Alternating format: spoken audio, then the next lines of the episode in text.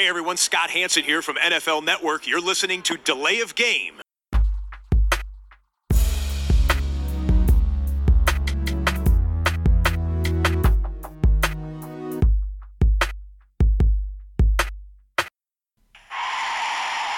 of game. Offense. Five yard penalty. Repeat down. Repeat down. Repeat down. Repeat down. Also heute ist Delay of Game Tag. Schon wieder. Das muss bedeuten, dass wir uns im Podcaststudio befinden oder jeder bei sich zu Hause. Und so ist es auch. Herzlich willkommen, Delay of Game, der Football Podcast, Episode 120.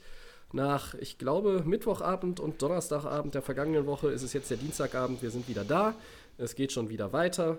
Und ich glaube, naja, so leer wird die Sendung äh, auch wieder nicht sein. Also auch nicht so kurz dementsprechend. Es gibt auch eine Menge, Tobi. Na, im, es gibt ja immer eine Menge. Ich begrüße am anderen Ende des Universums einerseits den Christian, Hallo?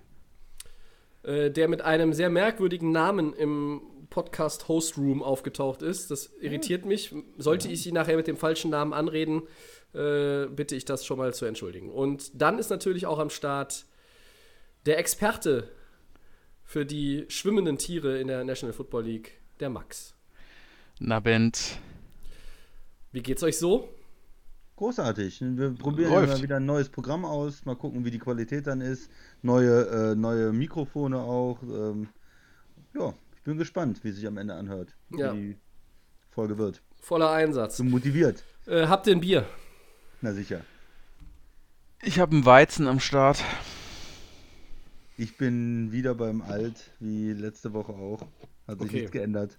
Das heißt, die, die, Bier, die Biertipps sind, wenn wir uns nicht sehen, im Grunde genommen so, dass, dass ihr meistens gar kein jetzt neueres Bier irgendwie in die Runde schmeißen könnt, ne? Ist im Moment, Nee, das sieht nicht so Ja. aus. ist im Moment ja immer ein bisschen schwierig. Man geht ja jetzt nicht so zum Spaß einkaufen und läuft durch verschiedene Läden und lässt sich mal inspirieren, sondern es ist ja eher, ähm, man trinkt noch das, was da ist und äh, wartet mal auf die Dinge, die so kommen.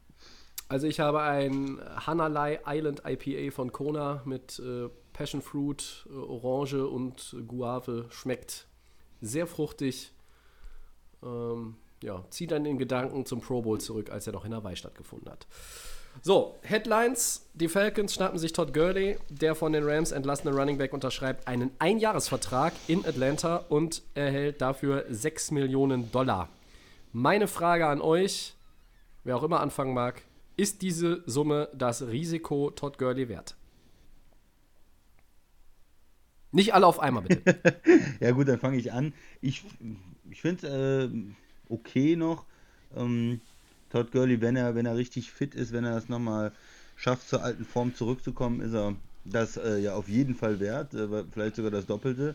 Mm, Und, und die Falcons, die brauchen eigentlich einen guten Running Back. Das fehlt noch in der Offense. Die kann man sich natürlich fragen, ob die ganze Idee, wie sie im Moment das Team aufbauen, so das Richtige ist. Sie haben auch getradet für einen Tight End, haben da wieder viel in die Offense äh, gesteckt, haben ja mit Matt Ryan, mit Julio Jones schon sehr teure Spieler in der Offense, ob man da nicht besser das Geld ähm, anders verteilt hätte, auch für die Defense mehr.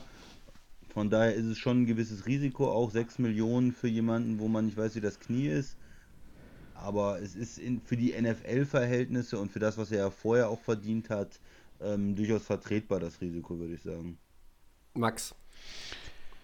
Ja, erstmal traurig, was mit dem Mann passiert ist. Ähm, von einem der bestbezahlten Running Backs und jetzt ähm, ist er ja von den Rams relativ, äh, ja nicht schnell, aber ist er entlassen worden und hat dann relativ schnell ja schon am Freitag letzte Woche ein neues Team gefunden, die Falcons, äh, für 6 Millionen. Ein Jahr. Ähm, er kommt ja auch wieder zurück, ähm, quasi an seine, äh, an seine College-Stätte. Er hat ja bei den Georgia Bulldogs gespielt Richtig? und ist dann quasi so ein bisschen wieder in der Heimat. Ja, ich finde es ein bisschen traurig, was aus dem Mann geworden ist. Klar, diese Verletzung hat ihn einfach ähm, über zwei Saisons komplett nach hinten gehauen. Ähm, das hat man damals auch bei der bei den Playoffs gesehen, wo die Rams ja den äh, zu Road to Super Bowl gewesen sind. Und ähm, ja, jetzt versucht er sein Glück in Atlanta. Ich glaube, es ist keine schlechte Idee, ihn da mal einzusetzen. Ähm, du hast einen Jahresvertrag, 6 Millionen. Und ähm, jetzt kann man nur hoffen, dass er sich da irgendwie vielleicht wieder in alte Form oder zumindest wieder in die Richtung kommt und dass man halt dann schauen kann, wie er sich entwickelt in dem Team, um dann vielleicht irgendwie äh, noch weiter zu, weil der Mann ist ja erst 25 Und wir hoffen natürlich auch für ihn, dass er sich da irgendwie auch wieder aufrappeln kann und vielleicht für die Falcons jetzt irgendwie ein paar Yards läuft. Aber schade, dass es bei den Rams nicht geklappt hat mehr und ähm, dass auch keiner irgendwie von den Teams, von den anderen Teams irgendwo sich da äh, für einen Trade bereit erklärt hat. Aber das Risiko war ja zu hoch. Wir wussten nicht, was, wir, was da genau oder wie, wie die Situation dann ist. Und jetzt ist er bei den Falcons. Ähm, ja, ich denke mal, das ist okay. Tobi. Ja, ich glaube, dass die ähm, Trade-Situation insgesamt natürlich bei einigen Leuten mit ein paar Fragezeichen aufgrund von Verletzungshistorien dieses Jahr besonders schwierig ist. Wir haben das schon mal besprochen letzte Woche. Die Möglichkeiten, ein Physical irgendwo zu absolvieren, sind eingeschränkt. Teilweise sind sie nicht in dem Rahmen gegeben, wie das eigentlich von, vonnöten ist und wie die Teams das dann auch gerne hätten, um die Spieler dann zu evaluieren und so weiter. Ähm, ich glaube aber, dass es bei Gurley nicht dass das nicht der Hauptgrund gewesen ist, warum er dann nicht mehr getradet werden konnte. Einfach weil sein, sein Vertrag ist so massiv, ähm, anders als bei einem, bei einem Quarterback, zu dem wir später noch kommen, äh, der jetzt auch heute entlassen wurde, äh, wo man auch gesagt hat, okay, wer tradet für den? Da wäre es halt möglich gewesen, wenn das nur ein Jahr ist, ne? Oder, oder weil es nur ein Jahr ist. Und Gurley, das war noch ein langfristiger Vertrag und viel, viel Geld und deshalb äh, spielte das da irgendwo natürlich auch eine entscheidende Rolle. Äh, und, aber bei allen Fragezeichen, die hinter der Gesundheit dieses Spielers stehen, man darf auch nicht vergessen, was er geleistet hat. Ja, das heißt, auf der Visitenkarte steht eine Menge drauf. Dreimal Pro Bowl, zweimal First Team All Pro. In den vergangenen drei Saisons hat er 54 Total Touchdowns. Das hat kein anderer. Er hat in den vier Jahren zuletzt auch nur vier Spiele verpasst. Und teilweise waren ich, mindestens eins, vielleicht waren es sogar, glaube ich, ich glaube, es waren sogar zwei. Da wurde er geschont, weil es Woche 17 war vor den Playoffs. Das heißt, er hat ja immer gespielt.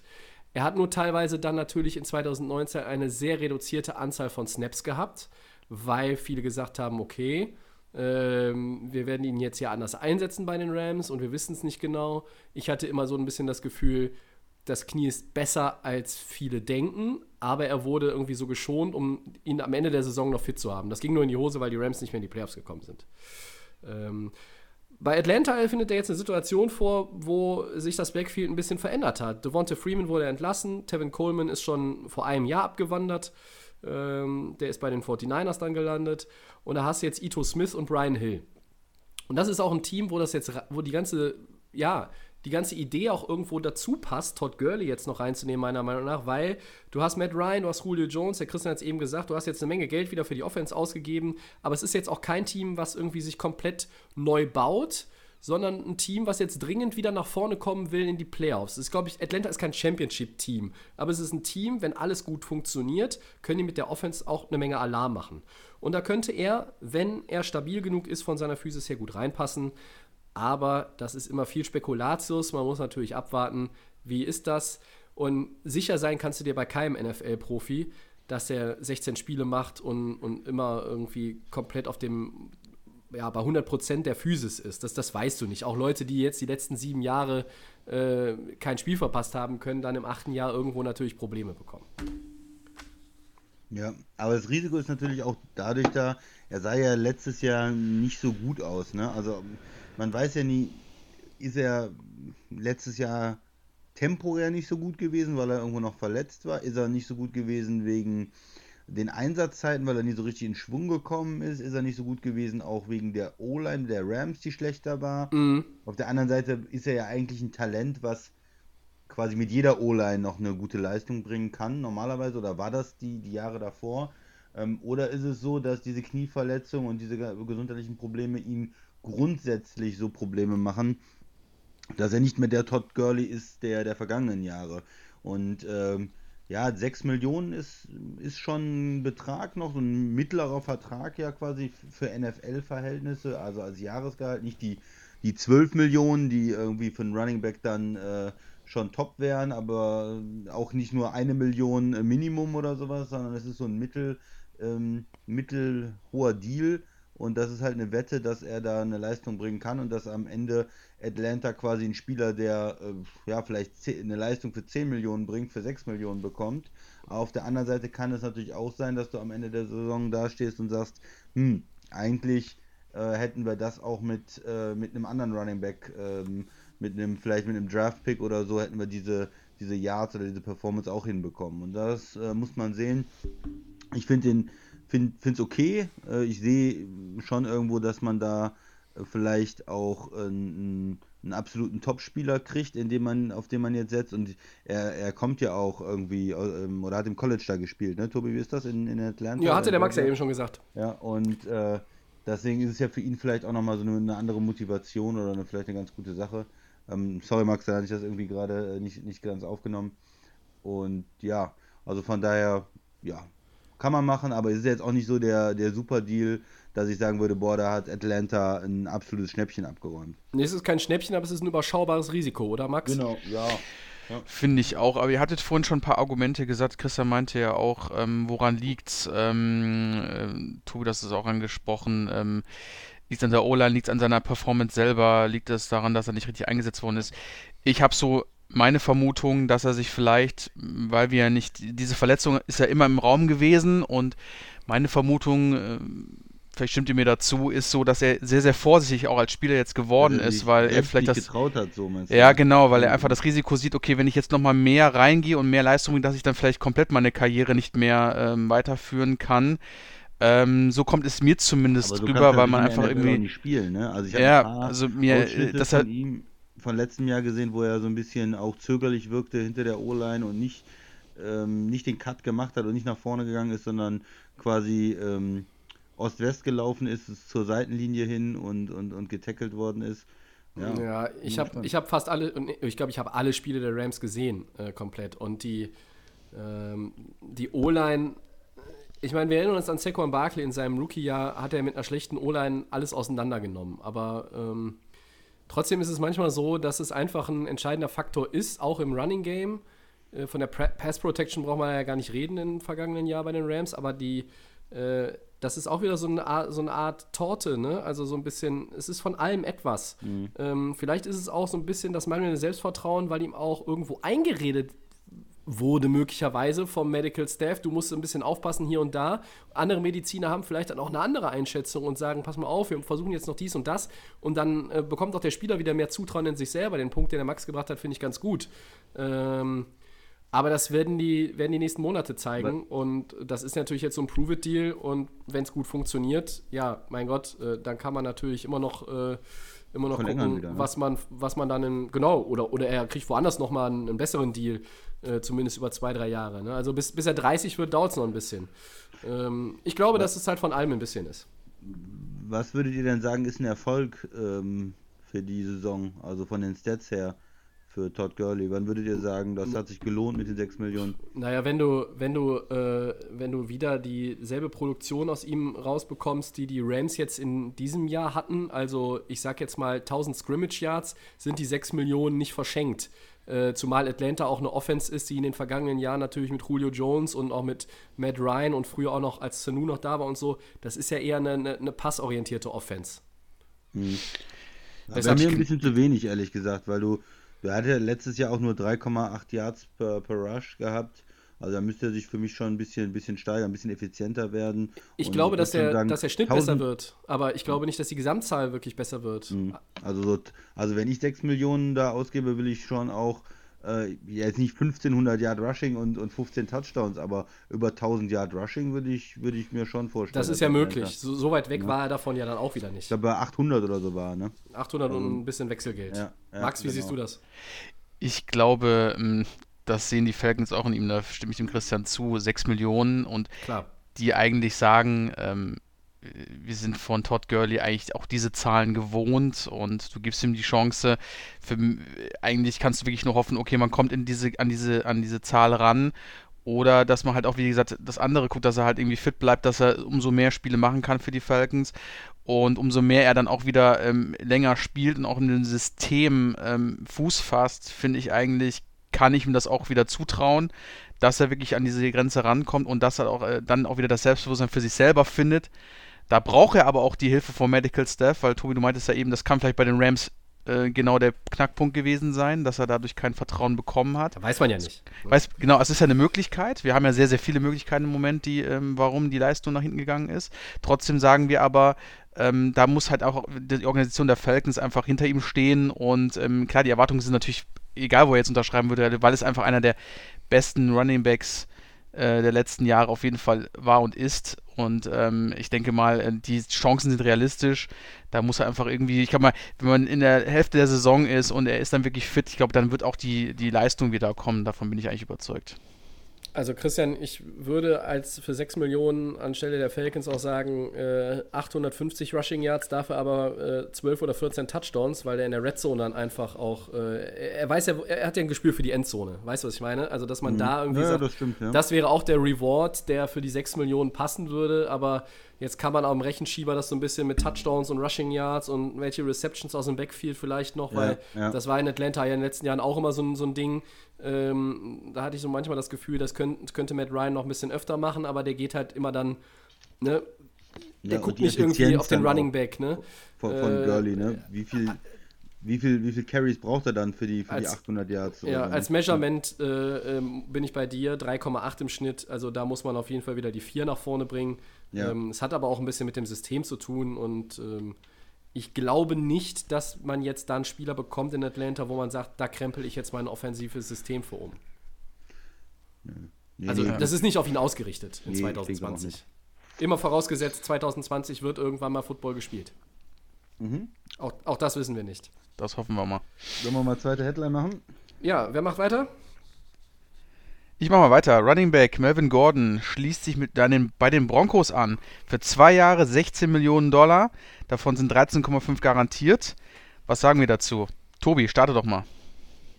Äh, ja. Also Gordon hat äh, sich natürlich keinen Gefallen damit getan, dass er dieses Angebot der Chargers abgelehnt hatte vor der Saison 2019. Das hätte er besser genommen, hätte er einen längeren Deal, dann hätte er auch jetzt, glaube ich, also hätte er auch einen besseren Deal, als er jetzt bekommen hat. Mehr Geld Deal, durchschnittlich. Der, der, Deal ist für ihn auf jeden Fall in Ordnung. Ähm, auch hier muss man einfach mal gucken, was hat er in den letzten Jahren geleistet. Äh, 47 Total Touchdowns seit 2016. Es gibt nur zwei Spieler, die äh, von 2016 bis 2019 ähm, besser waren. Und das sind Todd Gurley und Ezekiel Elliott. Keine Überraschung. Ähm, nun sind seine 908 Total Yards in 2019 nicht so berauschend, dass man sagt, okay, man muss ihn jetzt mit Geld zuschmeißen. Er hat dann auch jetzt in, der, in den Tagen der Free Agency, glaube ich, sehr, sehr schnell mit seinem Agenten gemerkt, hm, also hier kommt jetzt keiner mit dem Monster-Deal oder, oder mit irgendwas um die Ecke, was auch nur in dem Bereich ist, wo die Chargers waren, weil ich glaube, das hätte er auch dann jetzt genommen von jemandem anderen. Ähm, ich bin gespannt, wie es in Denver läuft. Er könnte da ganz gut reinpassen. Es ist ein Team, was sich um einen jungen Quarterback wieder, wieder mal neu erfindet. Drew Locke war 4-1 als Starter. Ähm, und mit Philipp Lindsay könnte das ein ganz netter One-Two-Punch werden. Lindsay hat in seinen ersten beiden Jahren jeweils mehr als 1000 Yards. Ähm, und es gibt einen neuen OC mit Pat Schirmer. Ähm, der war jetzt in, bei den Giants als Headcoach nicht besonders erfolgreich, aber als OC, glaube ich, hat er bessere äh, Referenzen. Also es ist erstmal ein, ein, guter Deal für, für Gordon, weil der Markt für ihn nicht mehr hergab und für Denver ist es sicherlich auch ein Deal, der nicht zu viel Risiko beinhaltet. Ja, für mich ist erstmal, ähm, ich hatte, wir hatten ja letzte Woche darüber spekuliert, wie, wie er vielleicht, wie er bezahlt wird und ähm, für mich ist das schon irgendwo am oberen Ende äh, der Leiste. Also ich hätte mir auch vorstellen können, dass er nur 6 äh, bis 8 Millionen bekommt, dass er vielleicht doch erstmal nur einen Einjahresvertrag nimmt, dass er jetzt doch zwei Jahre bekommt. Ja, sind und, ja 8 äh, Millionen pro Jahr. Ja, ja, aber es ist am oberen Ende der, der, der Skala. Mehr, mehr war nicht möglich, bin ich mir sicher. Genau. Äh, für mich, ich hätte jetzt auch, mich hätte es jetzt nicht gewundert, wenn er ein Jahr und 6,5 Millionen unterschrieben hätte oder so. Oder äh, ja. in, sowas in der Art. Ich hatte ja äh, letzte Woche gesagt, er kann ja für dreieinhalb oder, oder was ich gesagt habe, zu den, zu den Packers gehen oder viereinhalb, ich weiß es nicht mehr genau. Es war ein bisschen, bisschen niedrig, aber äh, ich habe schon damit gerechnet, dass er deutlich unter 10 kriegt und ich denke mal mit zwei Jahren und äh, 13,5 garantiert und insgesamt 16 steht er noch äh, ganz gut da. Ähm, er hätte, wie du schon gesagt hast, natürlich besser das Angebot der Chargers ähm, letztes Jahr äh, nehmen sollen. Hat er nicht gemacht, hat er ähm, natürlich sich keinen Gefallen getan. Auf der anderen Seite, Denver ist für mich jetzt nicht so ein offensichtlicher Kandidat gewesen. Du hast gesagt, Lindsay, der, der Running Back, äh, war, ist eigentlich ganz gut ähm, und hat eine ganz gute Leistung gebracht. Und da jetzt mit zwei Running Backs zu gehen und da das Geld zu investieren, ich hätte vielleicht eher in die, äh, in die O-Line auch investiert für einen jungen Quarterback, vielleicht noch in einen Receiver und so ein Veteran Running Back. Ich bin jetzt auch nicht der größte Fan von Gordon. Ähm, ja, ich finde es jetzt nicht, ist jetzt nicht total schrecklich, äh, weil es auch nicht super langfristig ist, sondern nur zwei Jahre.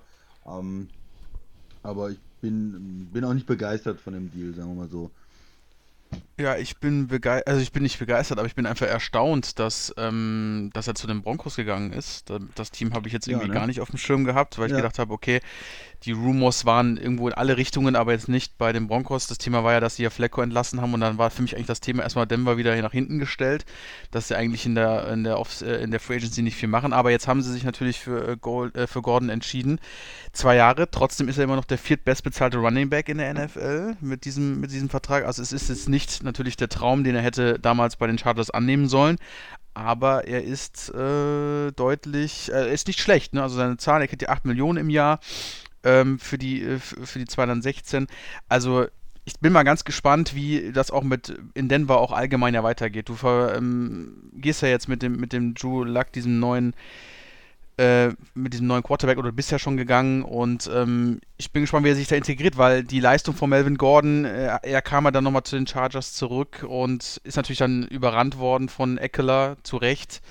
Hat ja vieles auch nicht mehr mitbekommen und das Team hat jetzt auch nicht dafür gearbeitet, dass sie ihn weiter in das, äh, da weiter in das Spiel integrieren wollen. Also äh, auch wie da bei, wie bei Gurley schon gesagt habe, bin ich sehr gespannt, äh, wie das die Broncos nach vorne geht. Äh, Christian hat aber auch recht. Du musst den, äh, den Quarterback schützen mit einer Ola, mit einem Receiver. Da, also Broncos ist ja auch, wie gesagt, ein, eins der, der Teams, die leider ähm, ähm, irgendwo die Baustellen hat. Und ähm, ja, für Melvin Gordon kein schlechter Vertrag. Ähm, hätte schlimmer kommen können. Ähm, ich finde, ist okay. Ob er da jetzt wirklich glücklich wird und den großen Erfolg von den Broncos, so da bezweifle ich doch dann das Ganze. Naja, du, leider. du, du kannst halt nicht immer als Spieler irgendwo hingehen, äh, wo du Championship Opportunity hast, ne? Also das ist, Ja, genau. das ist, das ist einfach nicht so leicht in der NFL. Also Mhm. es gibt jedes Jahr vielleicht in der Offseason dann eine Handvoll Teams, die im engeren Favoritenkreis sind. Denver gehört sicherlich nicht dazu. Man darf jetzt aber auch nicht vergessen, ähm, Denver ist, äh, ist, ein, ist ein Team, was irgendwo sich auch wieder, ja, im letzten Jahr versucht hat, neu zu erfinden. Und diese Neuerfindung geht noch weiter. Drew Lock war, wie ich eben schon gesagt habe, 4-1 als Starter. Sie haben, sind furchtbar gestartet insgesamt in der Saison, haben dann ähm, am Ende aber, glaube ich, sieben Siege gehabt. Sieben, neun waren sie. Und sind damit in einer Division, wo halt außer den Chiefs ja alle enttäuscht haben, immerhin Zweiter geworden. Ähm, für ihn ist der Deal sicherlich am oberen Limit ähm, oder vielleicht sogar etwas drüber, äh, über dem, was, was zu erwarten war, nachdem die ersten Tage in der Free Agency um ihn ja nun sehr ruhig gewesen ist. Ich hatte jetzt auch nicht mit Denver gerechnet, aber jetzt nicht unbedingt wegen, welches Team mit Championship-Ambitionen hätte ihn irgendwo genommen oder wo wäre er vielleicht gerne hingegangen. Ähm, ich hatte so ein paar andere Teams im Kopf, ich weiß nicht, wie ihr die Idee gefunden hättet, äh, die vom Salary Cap auch gar kein Problem gehabt hätten, auch noch andere Moves machen könnten, immer noch, wenn sie ihm jetzt dieselbe Summe gegeben hätten, die er in, in Denver bekommt. Zum Beispiel Max bei den Dolphins hatte ich so ein bisschen noch irgendwo mit äh, spekuliert, dass die darüber nachdenken. Ja. Ähm, auch ein, es war auch mal so ganz leicht irgendwo Coles, aber dann war natürlich auch klar, mein Gott, hier ist Marlon Mack und auch die, die dahinter stehen, ähm, das wird Indy nicht machen. Und die Eagles hatte ich halt auch so ein bisschen auf dem Schirm, ob sie, wobei natürlich Miles Sanders äh, als Featured Back jetzt, ich glaube, sich nach dem guten Rookie-Jahr auch irgendwo die Chance verdient hat, ähm, diesen, diesen Posten zu, zu übernehmen oder zu behalten. Und, naja, 23,9 Millionen im äh, Salary Cap nur übrig in Tampa Bay. Die brauchen noch einen Running Back. Die haben so einen ganz guten Quarterback sich noch dazu geholt, habe ich gehört. Wäre auch ganz spannend gewesen. Da jetzt nicht wegen der Summe, sondern einfach nur wegen dem Landing-Spot hätte ich, glaube ich, bei, bei Tampa Bay gesagt, wow, das wäre echt spannend. Ähm, Christian ist kein Fan von ihm. Ähm, ich habe ja oft gesagt, er ist ein bisschen unterm Radar. Sein Aussitzen am Anfang der Saison 2019 hat ihm natürlich nicht geholfen, weder was die Kohle anbelangt, noch auch seine Performance. Ich fand ihn teilweise okay in 2019, aber er war nicht so wie in 2018. Ähm, aber Max, wie siehst du denn die anderen? Also, bei hättest den die, die, die Teams, also muss ich ganz ehrlich oder? sagen, also gerade bei Miami hatte ich auch, bevor die Free Agency auch angefangen hat, hatte ich auch dem so gedacht, okay, wir haben im Moment das Geld, wir haben eine Menge Geld und wir würden wahrscheinlich mit so in die Richtung von Gordon vielleicht gehen. Damit habe ich gedacht. Als ich dann gehört habe, dass Jordan Howard äh, der neue Running Back mit wird im Team, habe ich für mich die Entscheidung getroffen, ähm, dass wir nicht mehr mit ihm gehen werden, sondern dass wir uns auf jeden Fall einen von den jungen Leuten vom College holen werden, jetzt mit den Picks, die wir da äh, 2020 holen können. Ähm, für mich war er aber auch echt ein enger Kandidat und ich denke auch, dass Miami da ähm, äh, bestimmt irgendwo auch mal hier und da mal nachgehorcht hat, äh, wie können wir den irgendwie holen. Vielleicht war mhm. er auch den auch immer noch zu teuer und ähm, waren vielleicht von der Leistung nicht zufrieden. Ich finde aber auch, wie gesagt, Tampa Bay ähm, geiler Vorschlag, weil ähm, das wäre natürlich auch eine große Verbesserung gewesen, weil wir wissen ja alle, Tampa Bay, die letzten Running Backs, war das Rondé Barber oder sowas, glaube ich, der da noch der letzte große Mann, der nee, da der, irgendwie noch. Der war, der war Verteidiger. Nee, wer war denn dann, wer war das denn nochmal? Barber. Peyton Barber war es, genau. Ähm, das ist aber dann auch schon wieder lange Zeit her und deswegen. Ähm, ja, das stimmt. Hätte, hätte er, glaube ich, da gut mal reingepasst. Ähm, du hast ja den Salary angesprochen. Ähm, ja, sie ja, haben also eh, Tampa Bay hat eh schon quasi mit dem, mit dem Brady-Move ja. ähm, was Unerhofftes gemacht und ähm, aber jetzt ist es halt nun mal die Broncos. Ähm, aber Dolphins und Tampa Bay sind, wären auch gute Spots gewesen. Also ich hätte vermutlich auch genommen. Ich stimme auch den Christian zu, der sagt, okay, die Leistung ist auch nicht, er ist so unter dem, An wir haben ja gesagt, Tobi immer, er ist unter dem Radar, so ein Running Back, den man eigentlich nie auf dem Schirm hat. Aber ich glaube, dass jetzt mit ja, diesem ja. ganzen Chargers-Gezue, das hat sich natürlich auch auf seine Karriere, denke ich mal, ausgewirkt. Und ich kann nur für ihn hoffen, dass er jetzt mit dem, äh, mit dem Vertrag dann in, in, bei den Broncos da deutlich äh, besser fährt. Ja, letztlich war das jetzt nur so ein Gedanke im, im Nachgang, ähm, wenn es jetzt heute immer noch keinen neuen Arbeitgeber gegeben hätte, wo könnte er reinpassen. Ja. Ähm, aber hat sich jetzt auch erledigt. Es ist Denver und viel Spaß. Das könnte, wenn sie, wenn die Offense gut funktioniert in Denver und äh, da stelle ich mal noch ein, noch ein Fragezeichen dahinter, dann ist das ein ganz netter One-Two-Punch im Backfield und äh, bin sehr gespannt, wie Head Coach Vic Fangio die beiden Herren dann so einsetzt. Ja, auf jeden Fall. Ja, warten wir mal ab, wer dann die Nummer 1 ist am Ende bei Denver. Ja, dann. Auch dann, in der Leistung. Ja, ja, oh, das ist, das ist eine wirklich spannende Frage, muss ich sagen. Da bin ich auch äh, jetzt, bin ich mir nicht mal sicher, ob das dann nicht äh, am Ende doch Philipp Lindsay ist und Gordon nur irgendwie die zwei und dass vielleicht auch die Zeit in Denver nur ein Jahr dauert. Aber gut, schauen wir mal, äh, wie sich das ergibt. Ich würde mal weitermachen und dann das Ruder dem Christian wieder übergeben. Mhm. Ähm, Christian Brian Hoyer kehrt zu den Patriots zurück. Offenbar soll er mit den Quarterbacks Jared Stidham das ist der Viertrunden-Pick vom letzten Jahr. Mhm. Und Your Man, Cody Kessler, um den Job das als Starter ist Nicht my man. naja, wenn, wenn ich sage Your Man, dann ist es ja immer genau das Gegenteil. Das wisst ihr ja. Ja, manchmal ähm, auch nicht. Wie Cousins. Ja, das stimmt. Wo Bitte, war ich? Ach so, ja, ja also äh, wir haben hier Heuer, wir haben Stidham, wir haben Kessler, New England. Äh, möglich, also die drei sollen wohl um den Job als Starter konkurrieren, wobei ich jetzt vielleicht Kessler immer grundsätzlich auf die drei schieben würde. Wäre es aus deiner Sicht denn falsch, wenn New England das so macht, oder müssten sie nochmal auf dem äh, Markt aktiv werden? Oder im Draft? Was meinst du? Ja, das kommt äh, eigentlich gar nicht auf Brian Hoyer an für mich. Also das ist für mich ein absolut typischer Backup-Quarterback, äh, jetzt so eine typisch Veteran, äh, den man da irgendwie noch ja, sich mal auf die Bank setzt, aber der hat ja nichts mit der Zukunft der Patriots zu tun. Also entweder man ist von dem Viertrunden-Pick äh, überzeugt und übergibt ihm das Ruder und nimmt dann Heuer noch, um ihn ein bisschen fit zu machen, um ihm vielleicht noch ein paar Tricks und Tipps irgendwie an die Hand zu geben und als soliden Backup, als äh, Nummer zwei, wenn er mal verletzt ist. Oder man muss sich halt anders umschauen, aber man mhm. kann eigentlich nicht mit Brian Hoyer in die, in die Saison irgendwie als Starter gehen. Also, wenn der, ja, muss ich jetzt ehrlich sagen, wenn der jetzt den Rookie äh, oder den, nicht den, den Rookie, aber den ehemaligen äh, Rookie, ja, den Pick der Patriots, äh, wenn der den ähm, auf Platz 2 verweist und irgendwie besser ist, dann würde ich mir Sorgen machen für die Patriots, weil dann das, das ist schlecht, wenn deine beste Option Brian Hoyer ist, das ist schlecht. Und dann müssten sie eigentlich im, im Draft auf jeden Fall noch was tun. Äh, ich habe gehört, so, ähm, und das weiß man ja nicht, jeder baut seine Quarterbacks immer auf äh, und, und erzählt alles drüber, aber dass die, die Patriots selber von ihm ähm, recht überzeugt sind. Also von Stidham, von dem, ja. Ja, von dem Stidham, von dem Jared Stidham, von dem äh, Viertrunden-Pick, äh, dass sie so ein bisschen, ja, äh, wir, wir haben ja schon andere Quarterbacks hier aufgebaut und der ist ein guter Mann und hm, ähm, ja, wird man sehen. Äh, man, ich glaube, man wird im Draft äh, ähm, lernen, was sie wirklich für eine Meinung haben.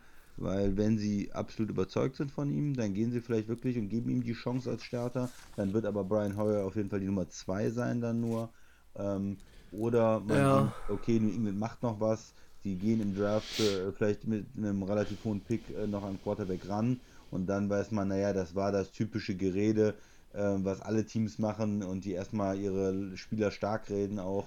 Und ähm, hatte nicht so viel Hintergrund. Also, äh, um es kurz zu machen, Heuer ist für mich äh, ist okay, der kennt, die kennen sich und äh, ist als Backup äh, solide, aber äh, hat mit äh, Zukunft der Franchise oder Starter eigentlich wenig zu tun. Daran anknüpfend an den Max die Frage, wenn ich Heuer zurückhole, der jetzt zum dritten Mal in New England, 2009 bis 2011 null Starts, 2017 und 18 null Starts, ähm, ist Stittem die Antwort? Und wenn er die Antwort ist, warum hole ich Heuer? Wirklich als Mentor oder heißt es nicht eher, ich bin von Stidham nicht überzeugt? Kann man so oder so sehen. Ich glaube, ähm, du hast ja gerade angesprochen, ähm, der Mann wurde damals 2009 von den äh, Patriots geholt. Ähm, ich glaube, hier wird so auf eine sichere Backup-Alternative so gehofft. Also ich glaube schon, dass sie mit Stidham ähm, planen. Ähm, man weiß ja nicht, wie es jetzt mit der Corona-Krise aussieht bezüglich jetzt hier in, im Trainingscamp, was auch immer, wann die Saison anfängt. Aber ich sage ganz ehrlich, für mich ist Brian Hoyer, äh, ich habe so das Gefühl, dass die Patriots ihn als ja, Berater oder Backup sehen mit der Historie. Er hat damit ihn auch einen Super Bowl gewonnen. Klar, nie hat er viele Spiele gemacht, aber ich habe so das Gefühl, wenn sie sich jetzt mit Stidham nicht sicher sind, auch wenn es sehr, sehr komisch klingt oder sagen wir mal nicht zukunftsorientiert, aber dass sie dann vielleicht sagen, okay, sie überbrücken das Jahr vielleicht dann mit Heuer als Starter, um vielleicht auch im darauffolgenden Jahr jemanden vom College zu holen. Man weiß ja jetzt nicht, was passiert im, im 2020 Draft. Ähm, und das wird sich, glaube ich, relativ, äh, also wird sich ja, wie gesagt, vor der Saison entscheiden und zu sagen, okay, ich gehe mit Stitham, bin mir aber trotzdem sicher, gehe auf Heuer. Der kennt unser System, der hat hinter Brady viel gelernt, gehe ich von aus. Leider natürlich auch bei vielen anderen Stationen gewesen in der NFL und da nicht erfolgreich. Aber irgendwo sehen sie, glaube ich, in ihm eine, eine Art Hilfestellung. Und ich sehe ihn halt, wie gesagt, als Mentor oder auch als sicherer Backup, um den Stidham vielleicht darauf vorzubereiten. Und ähm, wenn das irgendwie nicht klappt, dass man vielleicht irgendwie noch einen Plan B hat. Oder man entscheidet sich wirklich im 2020 drauf für, für einen Quarterback oder man geht halt für 2021. Also irgendwie, ich glaube, mit dem Background, was er mit den Patriots hat, dass er irgendwie muss ja auch die Organisation irgendwas an ihm, an ihm gefallen haben, dass er immer wieder kommen kann und ähm, ja, ist, ist ja, er findet ja steht sonst immer- kein Glück. Die Tür steht immer offen Die Tür steht Brian wirklich Hoyer, immer offen. ja. Also es ist ja, wie gesagt, es war auch 2017, 2018 war er da, dann war er jetzt bei den Colts, da hat er jetzt keinen Platz mehr. Klar, Philip Rivers ist da.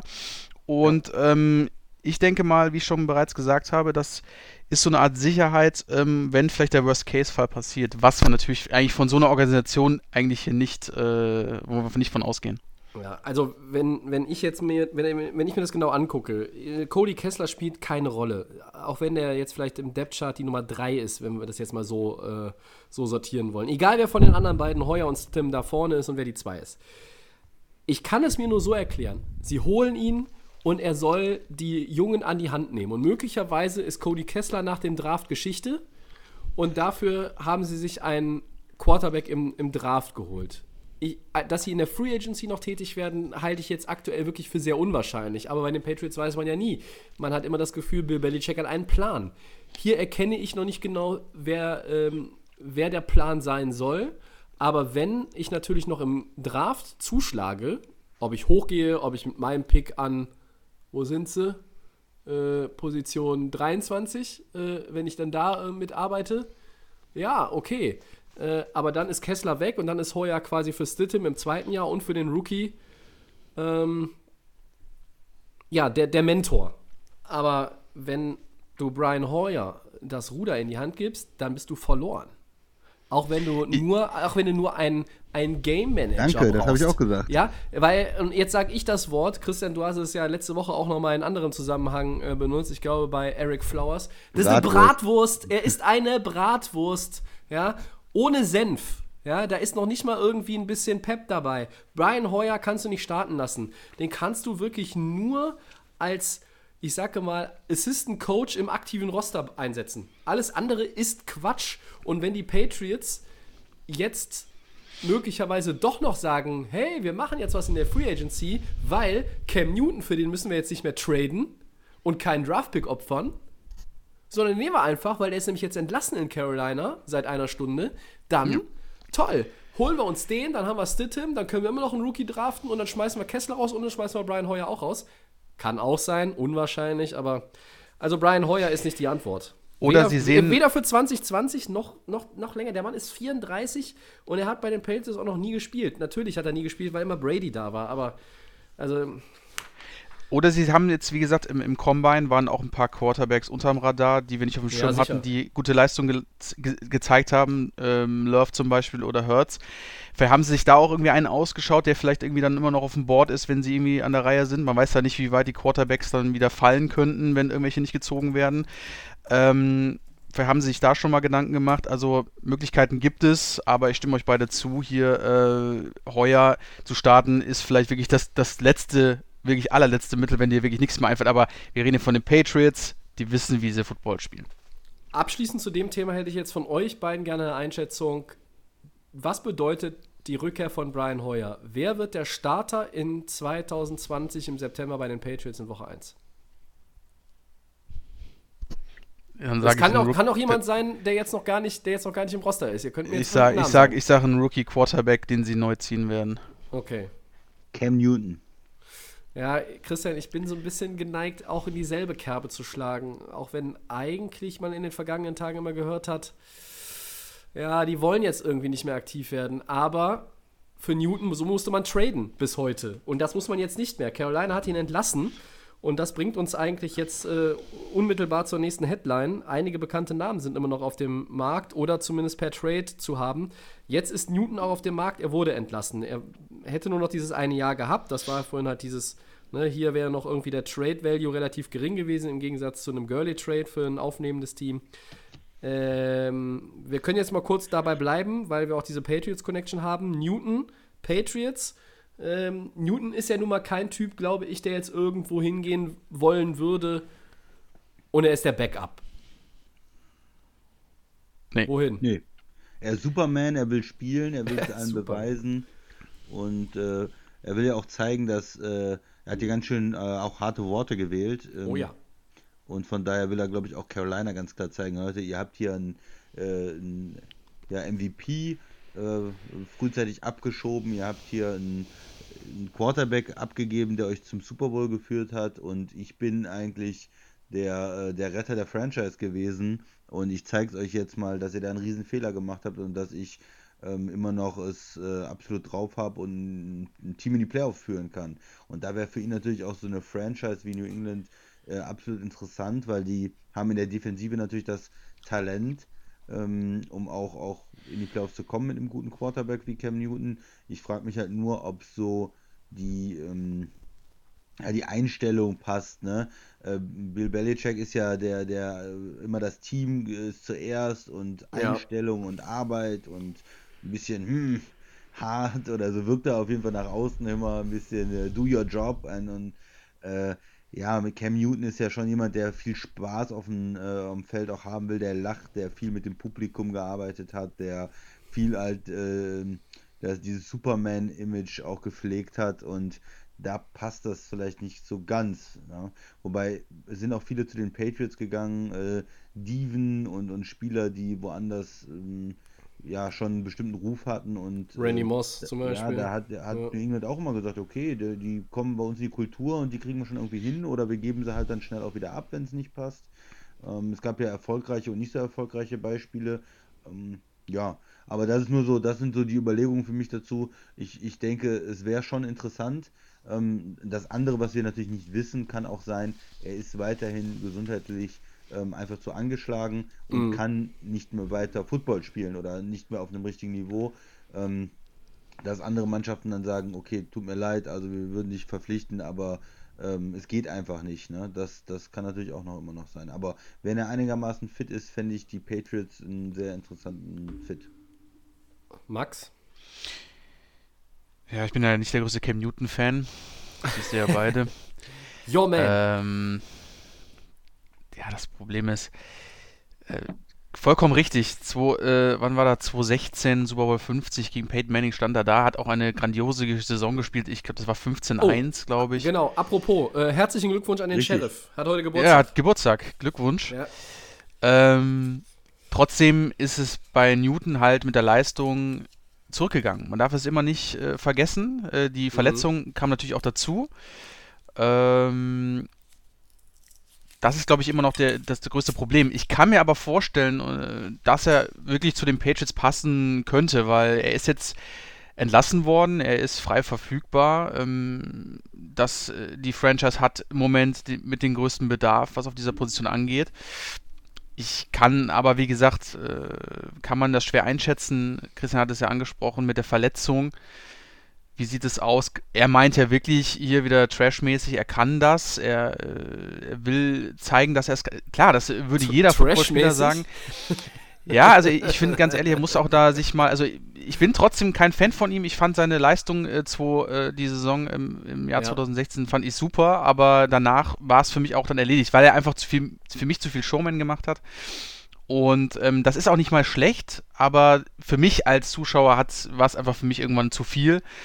Und ähm, vielleicht kann er bei den Patriots jetzt irgendwo unterkommen. Ich habe so Vermut die Vermutung, dass er vielleicht wo ganz anders äh, sich aufhalten kann. Aber wenn die Patriots jetzt schlau sind und sie wollen irgendwie einen, der schon äh, Super Bowl-Kaliber hat und der mal MVP war und der vielleicht irgendwo sich jetzt auch wieder beweisen möchte, mit bezüglich jetzt, ich kann wieder in die Richtung gehen, äh, in den Super Bowl zu gehen, dann sind die Patriots kein, kein schlechtes, äh, keine schlechte Adresse und Mhm. äh, ja, bleibt abzuwarten. Also Fan bin ich von ihm nicht, aber er kann Football spielen, das kann er. Ähm, mal schauen, wo er hingeht. Also ich, wenn ich die Patriots wäre, würde ich mal ganz kurz mal anrufen bei ihm und sagen, was was können wir machen für dich? Komm mal zu uns oder so. Gibt es ein anderes Team, wo du ihn gerne sehen würdest? Äh, vielleicht äh, Miami. Nee, ich will ihn gar nicht haben. also, Er passt natürlich auch nicht so gut vom Zeitplan. Das ist ein Team, das jetzt nicht irgendwie äh, mit Cam Newton den Super Bowl gewinnen kann. Also passt für mich auch nicht so. Ich war, sollte eher eine Provokation sein. ja, äh, dafür bist du bekannt, Christian. Ja, danke, danke. Ähm, ich ganz, also zum, ah, das ist schwierig. Ich muss ganz kurz etwas ausklammern, beziehungsweise eure, brauche eure Hilfe, um das auszuschließen. Ist es ausgeschlossen, dass die Las Vegas Raiders zuschlagen, eben weil sie Derek Carr und Marcus Mariota im Roster haben? Ähm, für mich, für mich schon. Es wäre irgendwie für mich widersinnig, äh, äh, diese dann drei Quarterbacks zu haben. Da du Mariota geholt hast, Christian, müsstest du ja sonst wahrscheinlich Carr rausschmeißen. Ja, und dann, dann wäre es. Es ist nicht unmöglich. Klar, du kannst K rausschmeißen und dir Newton holen und Mariota einfach als Backup haben. Ähm, geht theoretisch. Ist, ja, haben sie dann aber ganz gut äh, gespielt bis jetzt, weil im Moment äh, ist für mich dann schon so ein bisschen eine Verschleierungstaktik, wenn man K jetzt erstmal behält und den auch die ganze Zeit hochredet und dann holt man noch Mariota. Jetzt, der, das passt ja dazu, ist ein sehr gut bezahlter Backup, der vielleicht auch die Chance hat, dann zu starten, wenn, wenn K eventuell schlecht spielt oder so. Und dann jetzt nochmal in eine ganz andere Richtung zu gehen und dann Newton zu holen und einen von den beiden dann wieder rauszuschmeißen, wahrscheinlich dann K. Ähm, nicht unmöglich, aber ich halte es eher für unwahrscheinlich. Ja, Max? Wie ist denn ja, Ja. eure Meinung? Also, ihr müsst mir zustimmen, aber wenn ähm, Cam Newton dann fit wäre, ist er deutlich besser als Carr und Mariota zusammen. Also, Und, Für- und das von dir, Max. Und das von dir. ja, und Ich das, das gerade von schockiert. mir, aber ich habe ja zu euch gesagt schon, wo wir schockiert. in der, vor der Free Agency, wo würde der Showman hinpassen? Und es würde nach Las Vegas passen. Ja, deswegen. Ähm, Gerade allein schon, wenn, äh, wenn wir sagen, er ist ein, ein Showman und er ist einer, der das Publikum mit einbezieht, schmeißt die Bälle rein nach dem Touchdown, macht seine Super, äh, Superman-Gestik. Das würde zu dieser Franchise irgendwie, würde er da reinpassen. Ähm, ich könnte, das Szenario in der NFL ist alles möglich, aber er, es würde für die Raiders äh, eine Steigerung sein, ähm, weil du, wenn du K scheiße läuft, dann bringst du Mariota, aber äh, wo haben wir dann hier die, die große Verbesserung? Äh, das ist dann halt das, das, was die Raiders halt sich auch irgendwo, wo sie sich Gedanken machen. Und jetzt können sie ihn halt auch erst, jetzt entlassen. Wir können jetzt auch mal kurz mal äh, anrufen und sagen, wir hätten vielleicht noch Interesse. Weil, sind wir ehrlich, äh, das mit den beiden Quarterbacks in, in gerade in Las Vegas, in einer Stadt, wo hier nur ähm, Show äh, den ganzen Tag äh, vonstatten geht. Wenn einer reinpassen würde, wäre es er. Also ich kann es mir auch nur schwer vorstellen, vom Show-Aspekt, deswegen kam mir, kam mir die Idee, aber ich kann es mir auch nur schwer vorstellen. Ich könnte mir, also was richtig crazy wäre, wäre Cam Newton zu den Bengals und die traden dann den äh, Pick 1 runter, zum Beispiel gegen Miami und kriegen dafür äh, mindestens einen weiteren äh, Pick von Miami, richtig guten hohen Pick, also einen First Rounder oder so ähm, und könnten dann andere, andere äh, Lücken füllen. Ähm, aber ist natürlich auch ein sehr. Wildes Szenario, ja. Wildes Szenario, ja. Ich, ich, versuche immer irgendwie jetzt noch. Es gibt ja nicht mehr so viele Leute jetzt auf dem Free Agent Markt oder beziehungsweise auf dem Trade Markt, mit denen man irgendwie solche Szenarien noch entwerfen kann. Was auch möglich ist, der alte Coach heißt Ron Rivera und der ist jetzt in Washington und vielleicht ist der auch gar nicht so überzeugt von Dwayne Haskins, auch wenn bei den Redskins immer noch jetzt gesagt wird, ja, doch sind wir. Also das könnte ich mir auch noch vorstellen. Das ähm, ist aber auch ein das wurde auch deutlich kommuniziert. Also viele Experten haben gemeint, okay, warum denn nicht nach Washington? Ne? Also Redskins und, und, Patriots, das sind die einzigen beiden, die ich mir ernsthaft vorstellen kann. Ne? Das wäre schon. Alles andere wäre wär sehr wild. Das, das mit Rivera, das, das waren gute Zeiten auch mit den Panthers. Also Experten meinten auch, ich habe auch viele Berichte gelesen, wo sie meinten, so warum nicht so mit der mit der mit Haskins so ein, auf einem Level stellen und dann schauen, wer der Starter wird.